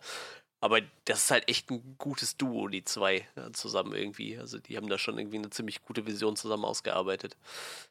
Das ist schon ziemlich krass. Ja, definitiv. Und wir sollten vielleicht auch, weil wir erwähnen halt immer nur Christopher Nolan, wir sollten vielleicht auch äh, David Goya erwähnen, der halt alle drei Teile quasi ja. mitgeschrieben hatte, irgendwie mit Christopher Nolan zusammen. Ne? Das hat halt scheinbar auch ein Händchen dafür irgendwie für, für die für Story schreiben so. Das David Goya bleibt für mich so ein Buch mit sieben Siegeln. Hit or miss. Ja, ja, ja ich habe eben auch jemand, geguckt. Den ich also. absolut nicht verstehe. Also vielleicht braucht er einfach immer die richtige weiß ich, den richtigen Partner, ja, um so, so ja. richtig sein Potenzial auszuschöpfen oder so. Ich, ich weiß es nicht. Aber das ist halt so gravierend unterschiedlich, ja, was der richtig. so abliefert. Nur in dem Fall muss man ganz, ihn halt äh, positiv erwähnen, tatsächlich. Ja, ich habe eben auch ähm, geguckt, ich dachte so, was macht der denn sonst noch so? Wenn er Dark Knight macht, dann muss er ja viel coole Sachen gemacht haben. Und dann kommt halt so Batman wie Superman, Terminator Dark Fate, weiß ich nicht, war glaube ich auch nicht so geil. Man of Steel fand ich noch ganz nett eigentlich. Ghost Rider ich glaube, es ist der zweite Teil. So. Ghost Rider 2, oh Gott, ich fand ja. den so geil. Jumper, auch nicht geil. Äh, Blade 3 hat er halt auch Regie geführt. Ja, war auch obwohl so, ich sagen muss, ja. so, er hat, glaube ich, die ganze Blade-Trilogie gemacht und die ersten zwei, die gucke ich tatsächlich noch ganz gerne so, ne? Ist halt, ja, sehr durchwachsen irgendwie. Ja, vielleicht liegt es halt echt das am Partner so, ne? Mein Problem ist halt, damit, dass er quasi für Netflix gerade einer der, der Produzenten der Sandman-Serie ist, die sie machen. Ui, ja. Wo ich halt so. Wo du sehr Wie gesagt, bist, es ist so, Hit or Miss. Vielleicht wird das Ganze sehr interessant und gut, aber auf der anderen Seite, ist, ich glaube, ich finde, es wird wahrscheinlich so schon schwer, das einzufangen, was die Comics irgendwie liefern von Sandman. Äh, ich bin ein bisschen. Ja. Ich gerade mal gucken, was er so an Serien gemacht hat. Er hat diese Krypton-Serie hat er mit dran geschrieben. Die kenne ich, habe ich nie was von gehört, keine Ahnung. Konstantin 2014, 2015, weiß ich nicht. Auch dran mitgewirkt. Da Vinci's Demons, die habe ich tatsächlich gesehen. Die fand ich sogar eigentlich ganz okay. Ja, ist halt schwierig, ne? Ich weiß ja nicht, kommt vielleicht echt drauf an, wer an der Sandman-Serie noch mit dran arbeitet und ich hoffe halt, dass Neil Gaiman auch äh, großen Teil dazu mit beiträgt, dann äh, wird das schon funktionieren. So, das ist dann vielleicht wieder so ein Duo, was dann funktioniert, wenn er mit ihm zusammen da ein bisschen dran arbeitet, weil ich sag mal, Neil Gaiman wird schon seine Vision da ordentlich mit einbringen dürfen. Na, wer weiß. Also ich meine, bei Staffel 2 von American Gods haben sie ihn so ziemlich rausge also rausgelassen bei allem, was sie wohl. Ja, das äh, merkt man eigentlich, glaube ich. Und ich glaube, in der ersten Staffel war er nur noch gut mit involviert und die zweite Staffel baut ja. halt auch stark ab im Vergleich. Ne? Das ist halt leider so ich glaube, jetzt bei den, jetzt waren ja, glaube ich, gerade die Dreharbeiten für die dritte Staffel und sie haben wohl mitten während der Dreharbeiten den äh, Orlando Jones, der den Anansi spielt, einfach gefeuert. Alter. Und der meinte halt auch so, das ist wow. großartig. So, er hatte so ein, so ein äh, Video dann irgendwie bei Instagram oder sowas hochgeladen gehabt, wo er so ein bisschen in dieser Rolle von Anansi das Ganze kommentiert hat. Das war sehr interessant. Ja, ich bin auch mittlerweile echt um, an dem ähm, Punkt, wo ich mir so überlege, ob ich die Serie überhaupt noch weiter gucken möchte, so, weil. Ich habe Staffel 2 noch nicht gesehen und ich habe auch nicht nee, also, Ich fand eins gut und danach habe ich gedacht, nee, ich glaube, ich Ja, das 2 hat wirklich sehr viel an Fahrtwind verloren. Ja, also die erste. Was halt so traurig ist, weil das Buch ist so großartig. Ja, ist so. Das ist so. Ich mag das Buch auch sehr gerne. Ja. Ja, kurz abgeschweift. Ja, ähm, genau. Äh, wir könnten ja vielleicht mal auf, ähm, auf den letzten Akt von, von, dem, von dem Film eingehen, weil da habe ich das Gefühl, scheiden sich so, so einige Geister. Zum einen bei, ähm, bei Batmans, äh, wie, wie, er sich da so rausschlingelt aus der ganzen Ra's al Ghul-Problematik, indem er sagt, so, ich werde sie nicht töten, aber ich muss sie auch nicht retten. Und ihn dann einfach in dem Zug äh, verrecken lässt, dessen Absturz er herbeigeführt wird, hat. Ähm, und na halt, zum anderen, zum anderen auch ähm, bei, bei der Art und Weise, viel Sinn das jetzt noch ergibt. Also das, dieser böse Plan, den die League of Shadows da hatte, war jetzt doch schon ziemlich Lex Luthor-mäßig ja. äh, kompliziert. Ähm, und wurde halt, ich glaube, ich habe heute mal mitgezählt, viermal erklärt. In unterschiedlicher Länge und in unterschiedlichen äh, Detailreichtum, aber viermal. Das Ding wird hochgehen und dann ist die ganze Stadt betroffen. Die ganze das, Stadt, das Ding wird hochgehen. Ja, Wir sind am Zentrum. Das ist tatsächlich sowas, wo ich bis gestern nie drüber nachgedacht habe. Was, also sie fahren das Ding jetzt ins, wollen das in den Tower bringen und dann explodiert das. Und, und dann äh, wurde davon gesprochen, dass das eine Kettenreaktion auslöst. Mhm. In, inwiefern eine ja, Kettenreaktion? Das habe ich irgendwie naja, nicht dadurch, so ganz dass verstanden. halt die ganzen Rohre unterm Wayne Tower zusammenlaufen, ja. wird die ganze Stadt betroffen sein. Aber aber äh, das verstehe ich halt nicht so ganz. Also ich dachte halt, diese, diese, dieses Mikrowellending, was halt interessantes Gerät ist, dass das existiert, ähm, das äh, macht doch in einem bestimmten Aus, also einem bestimmten Rahmen rundherum doch, verdampft das doch bloß, oder, oder wie? Das war so mein, mein Gedanke irgendwie, deshalb, weshalb ich gedacht habe, macht irgendwie Sinn, das Ding vielleicht also ich habe mir da nie drüber Gedanken gemacht bis gestern, wo ich gedacht habe, so es macht Sinn, das Ding irgendwie durch die Stadt zu fahren, über den Rohren entlang, wo alles irgendwie dann auf einmal verdun verdunstet wird und in die Luft kommt. Und dann kommt das ins Zentrum und dann würde ja im Zentrum wahrscheinlich einfach alles, was da so rundherum ist, verdampft werden. Aber doch nicht die ganze Stadt oder, oder sehe ich das falsch? Vielleicht, also ich, ähm, ich muss jetzt mal wieder meine seit Jahren äh, liegen gelassene Rolle als Stretchman einnehmen. ähm, ich kann mir vorstellen, dass einfach dann mit dem, mit dem Knotenpunkt unterm Wayne Tower die ganzen Rohre zusammenlaufen. Wenn da was verdampft, sich einfach so ein enormer Druck und Hitze aufbaut, dass dann zum Verdampfen gar nicht mehr der Mikrowellenstrahler gebraucht wird, dass dann einfach das ganze Ding, das ganze Wassersystem von alleine hochgeht und sich äh, vaporisiert. Ich muss auch ganz ehrlich okay. Es ist, also, jetzt, es ist jetzt meine beste das, Erklärung. Du hast prinzipiell gebe ich dir schon recht. Das ist nicht. Das, also, wie gesagt, es ist irgendwie, ich glaube, der Film macht halt einfach, ist halt sehr schnell, was das angeht und ach, oder, oder hofft so ein bisschen, dass man da nicht so sehr drauf achtet. Ähm, und das würde wahrscheinlich funktionieren, was du sagst, aber gerade wenn du auch sagst, dass sie viermal erklären, könnte man vielleicht eine kleine Zeile irgendwo in das dritte Mal mit einfließen lassen. Was war überhaupt das übergeordnete Ziel davon? Einfach nur Chaos und Schrecken zu verbreiten oder? Naja, Gotham sollte sich äh, in, in, in der, diesem Angstgas gegenseitig aber, aber warum? auffressen. Ist halt die Frage. Ja. Naja, weil, also, also der, Plan war ja, Ra's al Ghuls Intention war ja von Anfang an schon seit 20 Jahren, Gotham hat so viel Korruption und Kriminalität ausgebrütet, ah, ja, okay. ähm, dass es jetzt ähnlich wie andere große Zivilisationen, große Städte jetzt dem Untergang geweiht sein sollte. Und damals hat es halt nicht ganz funktioniert, weil der Tod von Bruce Waynes Eltern doch nochmal Dinge zum Besseren gewendet hat, zumindest für eine Zeit lang. Ähm, aber jetzt, jetzt ist es dann endgültig soweit, jetzt möchte er die Stadt ihrem Ende zuführen. Ja, das, äh, ja, genau, ja, okay. Also, um, um vielleicht auf deine erste Frage äh, zurückzukommen, was den, den Tod von Ra's al Ghul angeht. Ähm, ich störe mich da jetzt nicht so sehr dran, um ehrlich zu sein. Also, äh, es ist jetzt nichts Neues, dass zum einen Batmans irgendwie Leichen auf ihrem Gewissen haben. ähm, ich glaube, was das Ganze ein bisschen bisschen verquerter macht, ist halt der Punkt, dass es im darauffolgenden Film in The Dark Knight noch so sehr thematisiert wird, dieses Ding. Ich habe diese eine Regel, die ich nicht, äh, nicht überschreite. Mhm. Aber selbst da bin ich gewillt, irgendwie ein Auge zuzudrücken, zumal das Ganze ähm, recht gut passt halt mit dem Anfang des Films, wo er ihn halt rettet und halt dann die Entscheidung trifft, ihn nicht zu retten. Ob er sich deswegen jetzt die Hände in Unschuld waschen kann, ist eine andere Frage. Wahrscheinlich eigentlich auch nicht so wirklich. Ähm, es ist halt so ganz ähnliche Herangehensweise wie mit äh, Ra's Ghul, wo er dann meinte, Gerechtigkeit ist Balance. Du hast mein Haus niedergebrannt und mich zum Sterben zurückgelassen. Jetzt sind wir quitt. Äh, naja, nein, er hat dich vorher gerettet ja. und dich dann zurückgelassen. Nicht, das ist ein bisschen problematisch. Ja, ja. Ja ich ist so ein bisschen holprig halt an diesen Stellen. Und äh, wie gesagt, es stört mich jetzt nicht wirklich so sehr. Also es ist jetzt nichts, wo ich dann das Gefühl habe, oh, sie haben es versaut oder so. Aber es ist halt, wo ich ja. so, es, es, führt dazu, dass man so ein, zwei Fragezeichen irgendwie äh, über dem Kopf hat. Und äh, was die andere Sache angeht mit dem, mit dem Reaktorkern-Ding, also mit dem Mikrowellengerät, wie gesagt, mal davon ab, dass ich nicht so ganz verstehe, wie das Ganze funktionieren soll. Ähm, es ist halt ein. Ich finde, es, es ist sehr zu spüren, dass das Ganze halt so ein Plot-Element ist, um einfach irgendwie noch so einen finalen Akt anzustoßen. Also ich finde, äh, diese, diese ganze Plot um, um dieses Mikrowellengerät und so, wieder so ein bisschen auch geschuldet, glaube ich, der Tatsache, dass das nur mal so eine Origin-Story ist. Das geht erst recht spät los, hatte ich so das Gefühl, dass das so wirklich mal sich abzeichnet, dass hier noch irgendwas passiert. Und dann ist der Film im Prinzip auch schon in diesem dritten Akt auf einmal drin. Ähm, das funktioniert, also für mich funktioniert das und es ist unterhaltsam genug, aber es ist halt so ein bisschen zu spüren für mich, dass, dass hier jetzt einfach gerade irgendein Gefährt gebraucht wurde, um halt Batman und Ra's al Ghul noch einmal aufeinandertreffen zu lassen. Und ähm, ja.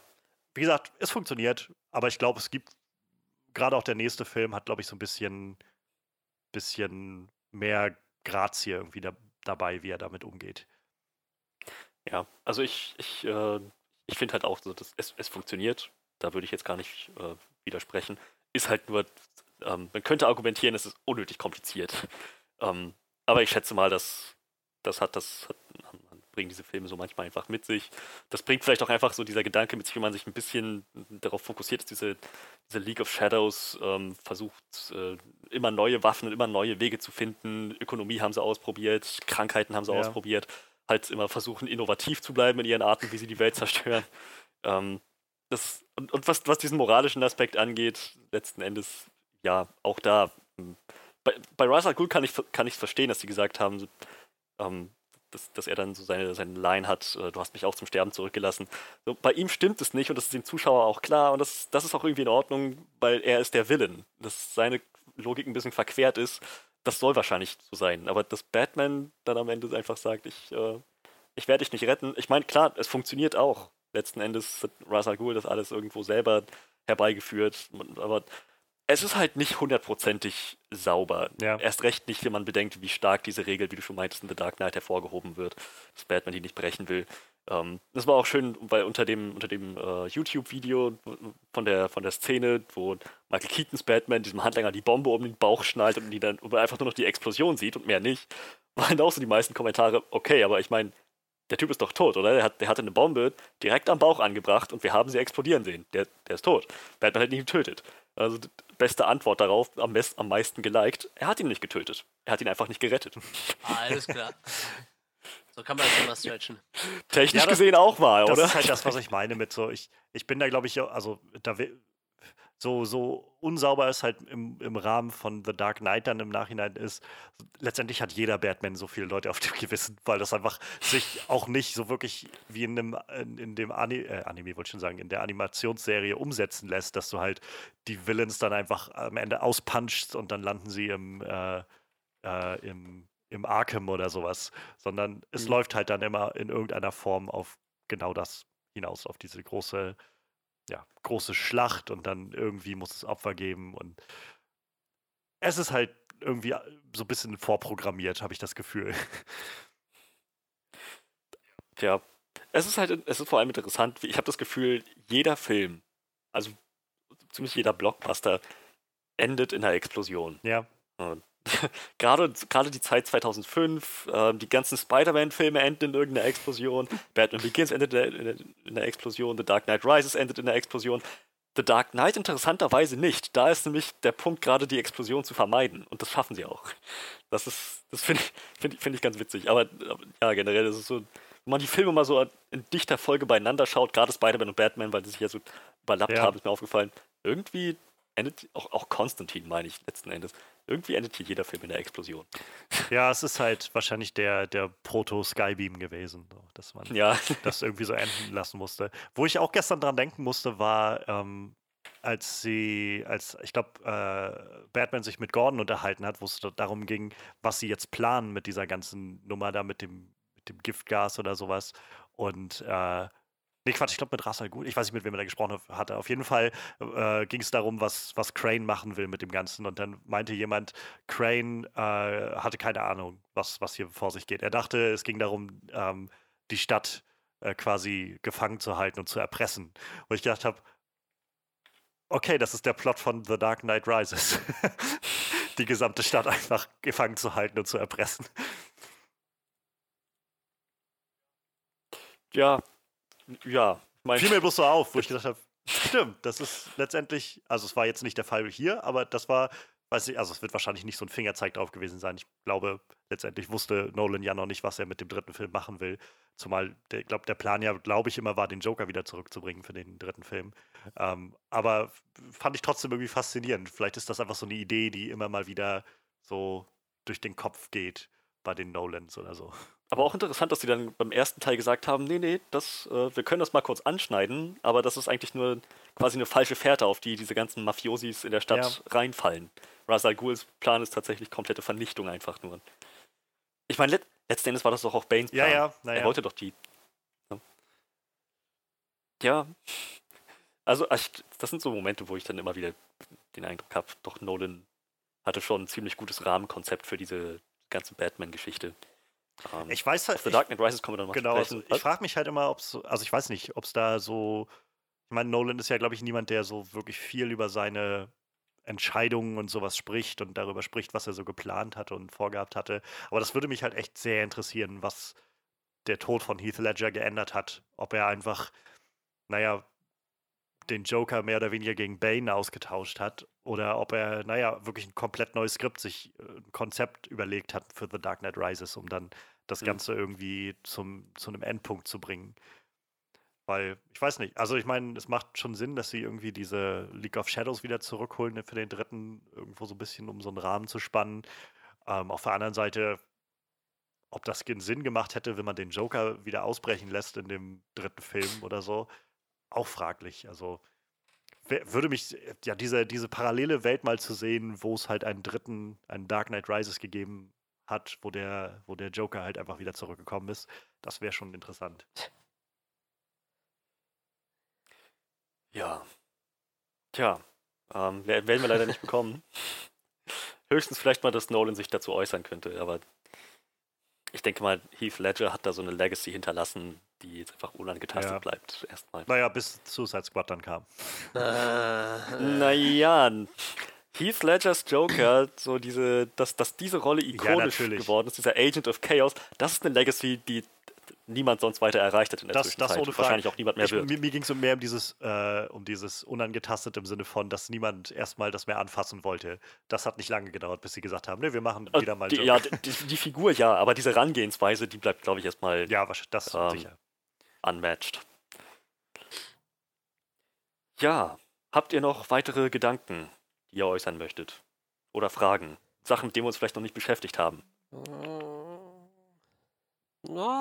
Ähm, ich mag den Tumblr an sich, aber ich mhm. finde, und das ist so ein bisschen was, was ich, glaube ich, so doch gerne mag an die, zum Beispiel an dem 89 Batman, der Tumblr ist halt schwarz und das war's. So, es hat jetzt nicht wirklich einen Vibe von wie Batmobil, so dass du irgendwie das, das Gefühl hast, das Ganze strahlt so Batman-Energie aus. Für mich jedenfalls nicht. Es ist halt ein Kriegsfahrzeug. so in schwarz. Ich meine, das, soll, das, ist ja auch genau der Punkt, ja, letzten Endes Militärtechnologie. Eben, eben. Aber ich meine, ich glaube, das ist so das, was ich, äh, was ich letztendlich immer auch schon, schon zu schätzen weiß bei diesen Batman, äh, früheren Batman-Sachen, dass man auch so ein bisschen auf diese Ikonografie eingegangen ist und halt so diese, diese Idee von, dass Batman diese thematisch ausgerichteten Sachen irgendwie hat. So dieses Batmobil. Mhm. Ich meine, selbst das, das, äh, das, das Ben Affleck Batmobil hatte so ein bisschen diesen Vibe von, das ist halt, naja, das Fledermausmobil, so das, das ja. Ding. Es ist halt nicht einfach nur so ein, so ein Panzer, was ja letztendlich einer der Cops auch sagt irgendwie. Es ist ein schwarzer Panzer. So. Panzer. Ähm, wie gesagt, es funktioniert und es ist, es ist spannend und ich, ich finde halt toll, dass es existiert, dass dieser Film existiert, dass es so eine andere Auslegung für diese Figur mal gibt. Ähm, aber darüber hinaus so, ich mag auch gerne, wenn man so ein bisschen diese, diesen Vibe halt bekommt von, von, naja, es ist halt, es ist halt jemand, der sich als Fledermaus verkleidet und so ein bisschen, bisschen durchgedreht ist das schon. und äh, muss man, äh, muss nicht jeder mögen und ich kann auch verstehen, dass nicht, das weiß ich nicht, selbst, also für mich sind dann auch Sachen wie Batman und Robin einfach zu weit, was das Ganze angeht. Aber mhm. ich finde schon auch nett, wenn das Ganze so eine eigene, so eine eigene Ausstrahlungskraft bekommt. Und ich meine, äh, also ich habe jetzt heute viel auch über den 89 Batman gesagt. Ich finde den Film jetzt auch nicht umwerfend oder so. Er ist okay, ich finde ihn ganz spannend und ganz okay. Die Story ist halt relativ platt. Aber was der 89 Batman hat, ist halt auf jeden Fall so eine ganz, ganz individuelle Note, so ganz viel eigenen Charme und, und diese, Gothic-Vibe. Und also dieses Gotham, was man halt in, in äh, Batman 89 sieht, ist halt, das ist halt eine, eine völlig eigene Stadt. So, das ist halt, das gibt's mhm. halt nicht irgendwo anders. Und äh, so wie halt in der, in der animierten Serie letztendlich auch, die lehnt sich ja viel an, den, an die Tim Burton Sachen an. So, du hast halt wirklich das Gefühl, das ist so eine ganz eigene Welt. Und äh, das hat jetzt der neue Batman, also der, der neue Batman, der, der Batman Begins, Batman nicht. Das ist nicht schlimm. Das ist halt ja auch genau das Ziel gewesen, den in, in so eine reale Welt irgendwie reinzubringen. ich weiß nicht, wo sie es gedreht haben. Chicago oder so, glaube ich, ist das ja immer. Ähm, ja. Und das funktioniert halt auch. Ähm, ich merke halt nur so für mich, irgendwie manchmal habe ich das Gefühl, ach ja, so, so ein bisschen mehr Ikonografie wäre vielleicht auch, auch ganz nett gewesen. Ich, ich meine, das, was sich vom Rest der Stadt abhebt, äh, sind halt die Narrows, in denen das ganze Jahr, wo Arkham Asylum ja, steht, genau, wo die genau. Rohre als erstes explodieren, so dieses ganze bisschen äh, Slum-mäßige äh, Meer, wo auch dieser, dieser olivbraune Farbton, ja, ja. den den ganze Film mit sich trägt, Rauch sehr, sehr, sehr, sehr zum Tragen kommt. So, ähm, aber ja, prinzipiell weiß ich, was du meinst. es ist letzten Endes eine Stadt, wie man sie sich vorstellen kann, mal irgendwo gesehen zu haben oder mal besuchen zu können.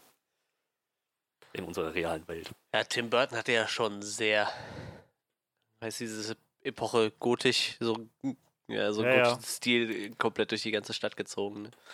Aber Fakt ist, ist egal, was man nimmt, es ist alles äh, deutlich besser als das, was wir im Joker-Film bekommen haben. Muss ich halt sagen. Also das hätte halt funktioniert, wenn die gesagt hätten, das spielt in New York, aber nicht, wenn die sagen, das spielt in Gotham. Weil dafür, ich weiß nicht, also Gotham muss halt äh, düster und dreckig sein. Das war halt eher so New York der 80er oder so, ne? Aber ich, ich mag das sowohl in Batman Begins als auch in, in, in den Tim Burton-Filmen eigentlich sehr gerne, wie sie Gotham darstellen. So, das ist schon ganz cool. Obwohl Tim Burton natürlich nochmal ein bisschen anderen Stempel drauf gedrückt haben, aber dieses düstere. Und ich weiß nicht, Nebel ist gefühlt immer in Gotham, ne? Ich weiß nicht warum, aber Gotham. Nebel, Regen, Gewitter. Also, auf jeden Fall kommt Sturm. immer irgendwo her aus irgendeinem Goodie oder so, überall steigt Nebel auf und es ist immer sehr neblig und, und düster und es ist traurig, echt traurig sein, in dieser Stadt zu leben. So.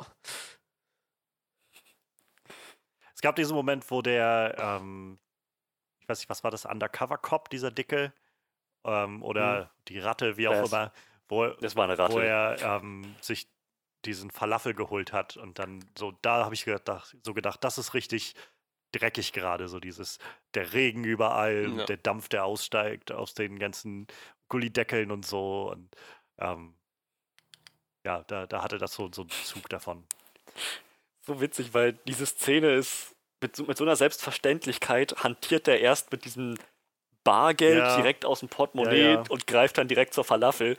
Das, das ist irgendwie so, so, surreal, das jetzt unter diesem Moment in unserer derzeitigen Phase zu beobachten. Ach ja. Tja. Ähm, aber das, das ist vielleicht noch eine ikonische Szene. Schwör's bei mir, swear to me, diese, diese äh, Interrogation, die Batman da macht mit Flash. Das, das ist ja, ich meine, da gab es auch einige Spoofs von, so Verarschen und uh, von College, College Humor, allen möglichen Channels auf YouTube. Das, das ist eine Szene, die halt einfach sich auch selber mehr eingebrannt hat. Weil, naja, ähm, also das, das ist ein Moment, wo Christian Bale auch, also als Batman besonders strahlt und halt David Nathan auf der deutschen Synchro einen super, super Job abliefert. Ja, auf jeden Fall. Also, ähm, der ist, ist Und halt klassisch Batman. So, das ist, was Batman irgendwie ausmacht. So, der, der für seine Detektivarbeit abgeschlossen ist, dann sucht er sich die Informationen brachial. Ja. Ja, da, da fällt mir vielleicht ein äh, an der Stelle eine Sache. Ich, ich bin gespannt, was die nächsten Filme bringen, weil ich habe es jetzt nicht mehr so in Erinnerung. Ähm, was ich mir vielleicht noch gewünscht hätte, ähm, wäre vielleicht so ein, zwei Momente zu sehen, wo Batman einfach normale Kriminelle hochnimmt. Also ich hatte das Gefühl, so nachdem er dann Batman war, war er ja sofort quasi aus, darauf aus, Falcone hochzunehmen und dann die, die anderen äh, Typen irgendwie. Es, also es war so alles sehr, weiß ich nicht, sehr missionsgerichtet, hatte ich so das Gefühl. Und äh, es wäre irgendwie, glaube ich, noch ganz nett gewesen zu sehen, dass er so nicht, nicht nur so ein, wie so ein SWAT-Team ist, was halt sich um, um die, die kriminellen Genies kümmert, sondern halt auf dem Weg quasi alles Mögliche aufräumt, was so anfällt an, äh, an Abschaum der Stadt. So, das wäre irgendwie ganz, ganz nice gewesen. Ich, ich habe so die Vermutung, dass ich vielleicht ein bisschen mehr davon in den nächsten Filmen noch kriege. Und wie gesagt, der Film ist auch so schon zwei Stunden 20 lang. Passt auch nicht alles da rein. Aber ich hatte nur so ein, zwei Mal beim Gucken das Gefühl oder den Gedanken so, äh, so dass er vielleicht noch ein bisschen mehr so, naja, die, die Straßen halt säubert.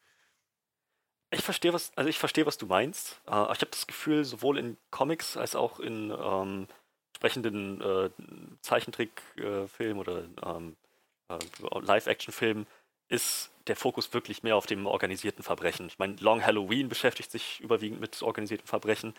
Ähm, The Dark Knight Returns ist äh, die ganze Nummer mit, mit dem Chaos, das da ausbricht und den, den Kannibalen, was weiß ich. Ähm, also ich habe hab den Eindruck, ähm, sicherlich wird Batman äh, Kriminalität in, auf jeder Ebene bekämpfen. Aber er ist jetzt nicht so der friendly Neighborhood nee, Batman, nein, das, der das sich um nicht, den nein. Shop kümmert, der gerade ausgeraubt da, wird, das, sondern bei weitem ja, nicht. macht halt die schweren Dinge. Aber halt so, so ein bisschen irgendwie, weiß ich mal, so ein paar Kleinganoven zu sehen oder sowas.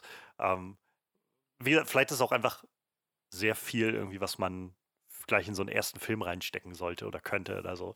Ähm, also ich kann, ich kann, wie gesagt, ich kann mir sehr gut vorstellen, was du meinst. Und The Dark Knight Returns, Frank Millers Comic und auch die entsprechende Zeichentrickverfilmung dazu hat, hat das super gemacht. Seine erste Nacht, wo er sich entscheidet, die Stadt braucht mich, ich muss jetzt wieder raus als Batman, ist einfach nur Szene nach Szene, wie irgendwo in der Stadt Verbrechen passieren. Batman taucht auf, schlägt innerhalb von fünf Sekunden alles zu Brei und ist wieder weg. Ja.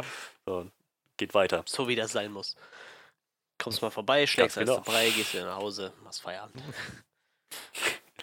ja, es fliegt halt von, von einer Mission zur nächsten. Hier eine Vergewaltigung verhindert, da ein Raubüberfall, dann hier eine, eine, eine Polizeijagd beendet, wo dann halt auch der Polizist dort meinte, oh, oh, wir sollten uns zurückziehen. Das, wird ja. gleich, das gibt gleich eine richtig große Show. Der, äh, also Tim Burtons Batman hat halt auch so einen sehr schicken Einstieg dafür, weil da geht, also du siehst halt ähm, am, am Anfang des Films, wie auch so ein, so ein reiches Ehepaar mit einem Kind, mit einem Sohn aus dem, äh, ich weiß gar nicht, wo sie rauskommen, ob es ein Kino ist oder wo auch immer. Sie kommen auf jeden Fall irgendwo raus und gehen dann durch so eine Gasse, werden dann überfallen und äh, bevor dann was passiert, wird halt der eine Typ, äh, der mit der Waffe quasi von Batman dann ähm, ausgenockt und die, die reichen Leute hauen ab. Also ein bisschen diese Batman-Origin so ein bisschen angedeutet. Und äh, dann siehst du halt, wie zwei andere Ganoven sich unterhalten darüber, dass, dass da gerade was passiert ist und dass sie wieder was von dieser Fledermaus gehört haben und so unter diesen Ganoven irgendwie dieser, ja, so diese Legende rumgeht von diesem Fledermauswesen, was irgendwie Leute sich holt und dass es angeblich Leute aussaugt und so. Und dann so im Nachhinein, oder siehst du so im Hintergrund, wie Batman so langsam reinkommt und auf dem Dach landet und dann die Typen auch hochnimmt, diese kleinen Ganoven. So. Äh, so solche Momente hatte ich irgendwie so das Gefühl, ähm, ja, nicht fehlten, aber ich habe halt nur so manchmal gedacht, der Großteil, den er sich da annimmt, sind halt einfach die großen Fische sozusagen. Große Kaliber, ja. ja. Ich meine, in gewisser Weise haben wir so eine Szene ja gleich am Anfang von The Dark Knight bekommen, wo er diesen Waffendeal da. Deshalb deshalb meine ich, ich, ich kann mir gut vorstellen, dass ich vielleicht in dem nächsten Film ein bisschen mehr noch davon sehen werde. Tja, sicher. Wäre auf jeden Fall Raum für eine neue Herangehensweise, eine Nische, die noch nicht allzu sehr ausgebeutet wurde, ausgenutzt wurde. Ja, schade, dass sie äh, in dem Batman Begins nicht Zorro geguckt haben im Kino. Ah, aber es, es, macht Sinn, dass sie irgendwas mit Fledermäusen geguckt haben. Ich glaube, da meinten, äh, gab es jetzt schon so Hinweise drauf, je nachdem, wann der, ähm, der äh, Robert Pattinson Batman spielt, äh, oder auch der Ben Affleck Batman, wann die zeitlich angesiedelt sind, äh, gibt es eine gute Wahrscheinlichkeit, dass sie äh, in der Nacht, wo seine Eltern erschossen wurden, äh, die Maske des Zorro von 95 geguckt haben mit, mit Antonio Banderas in der Hauptrolle. Oh Mann. War das der mit dem Nitroglycerin, das aus Seife gewonnen wird? Äh, ich glaube ja. Oder war das schon eine Fortsetzung? Ich bin mir nicht ganz sicher. Ähm, in dem, ich habe den vor ein paar Monaten mal geguckt, den, den Mask of Zorro. Mask of Zorro. Äh, das war der, wo Anthony Hopkins am Anfang der Zorro ist und dann äh, er die, den Staffelstab weitergibt und dann geht es um Gold. Ganz viel wollen sie dann. Gab es mehr als einen Film mit Antonio Banderas ja, als es gab Zorro? zwei. Okay. Gab okay. Dann, dann, war das wahrscheinlich Hat er einen Sohn, dein, dein äh, er, er, hat einen ja, Sohn. dann ist das der zweite. Den habe ich noch nicht gesehen. Okay. Da war dieser, ich weiß nicht, kanadische, französische Schauspieler mit dabei, der damals irgendwie recht, recht öfter mal irgendwo zu sehen war. Ähm, ich, also ich habe den Film halt gesehen, als ich noch recht klein war und dementsprechend auch nicht schlecht in Erinnerung. Ich weiß nicht, das wäre vielleicht ein interessanter Film für irgendein Roulette oder für irgendeine Frage, is it a classic? Also den so, Mask of Sorrow auf jeden Fall. Also wäre ich auf jeden Fall dabei. Ich habe den, wie gesagt. Ich meine erst explizit den zweiten Teil. Den habe ich ja noch nicht ich gesehen. Ich weiß echt nicht mehr, ob der immer noch standhalten würde, ob, ob er mir immer noch gefallen würde. Ja. So, wahrscheinlich so wie bei Anaconda. Können wir mal gucken, wie, wie, viele Zeit, wie viel Zeit wir jetzt demnächst noch haben, aber sonst können wir mhm. vielleicht dann als nächstes die beiden Zorro-Filme hinterher schicken oder so. ja, äh, weitere Anregungen, Sachen, die ihr loswerden wollt? Sonst ähm, würde ich einfach mal zu unserer Verabschiedung übergehen. Ich glaube, also, weiß nicht, können ja sonst nochmal kurz unsere Gedanken zusammenfassen oder so. Also ich bin jedenfalls, glaube ich, sonst ziemlich glücklich. Ich habe sonst alles irgendwie, glaube ich, loswerden können, was mir so gestern einfiel zu Batman Begins.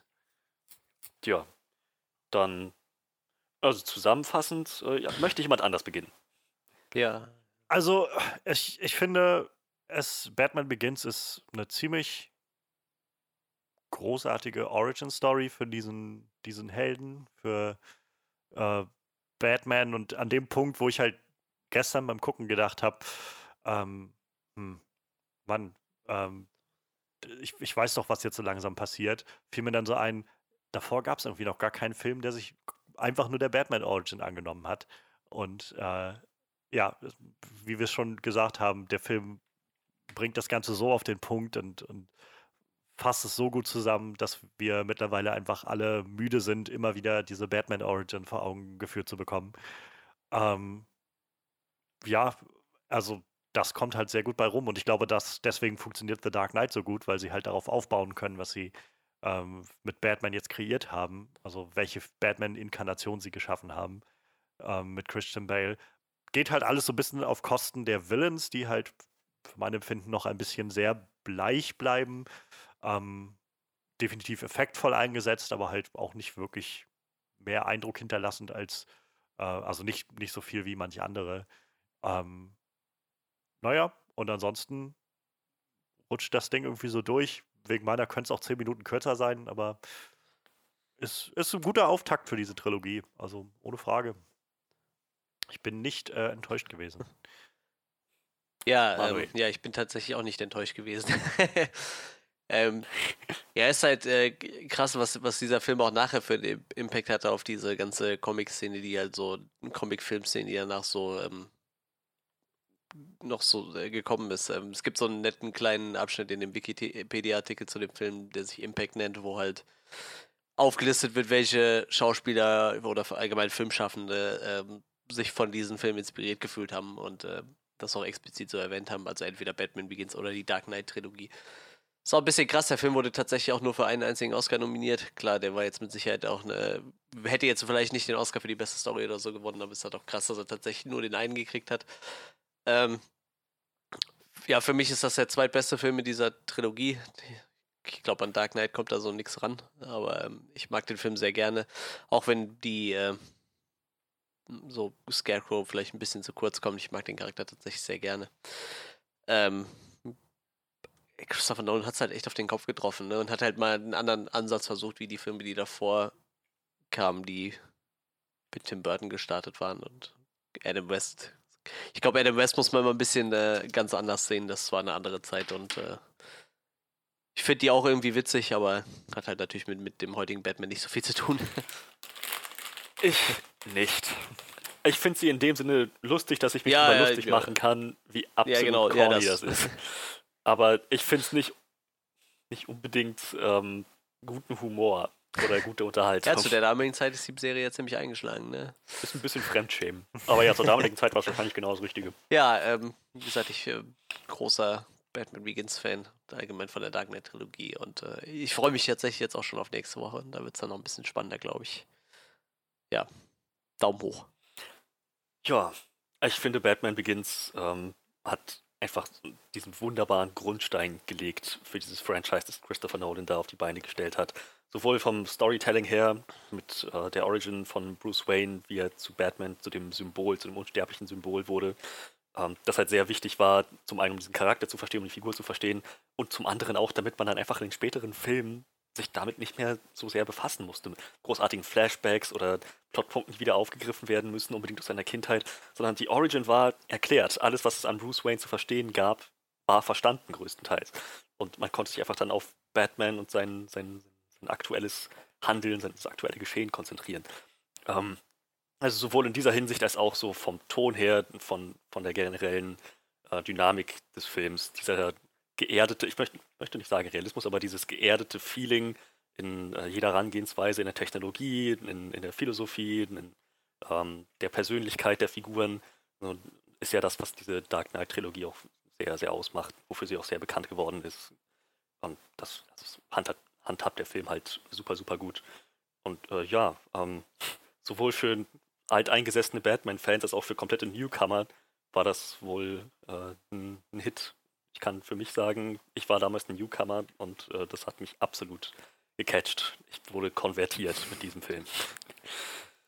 Ja, ähm, lasst uns gerne wissen, was ihr von, von dem Film gehalten habt. Lasst uns gerne wissen, ob ihr gerne auch Katie Holmes wieder als Rachel gesehen hättet. Ob Christian Bale für euch ein guter Batman war oder nur ein guter Bruce Wayne oder vielleicht auch nur ein, ähm, guter Batman und äh, ein schlechter Bruce Wayne oder keins von beidem.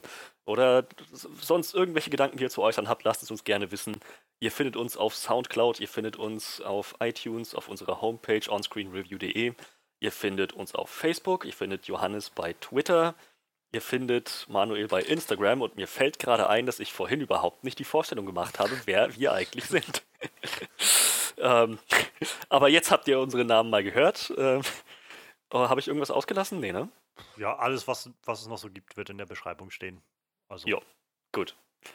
Dann äh, hoffen wir, dass ihr eine schöne Zeit hattet. Wir hören uns dann nächste Woche vermutlich äh, mit der Fortsetzung zu Batman Begins. Das wird dann sein The Dark Knight ikonischer wird es wohl erstmal nicht, was diese Trilogie angeht.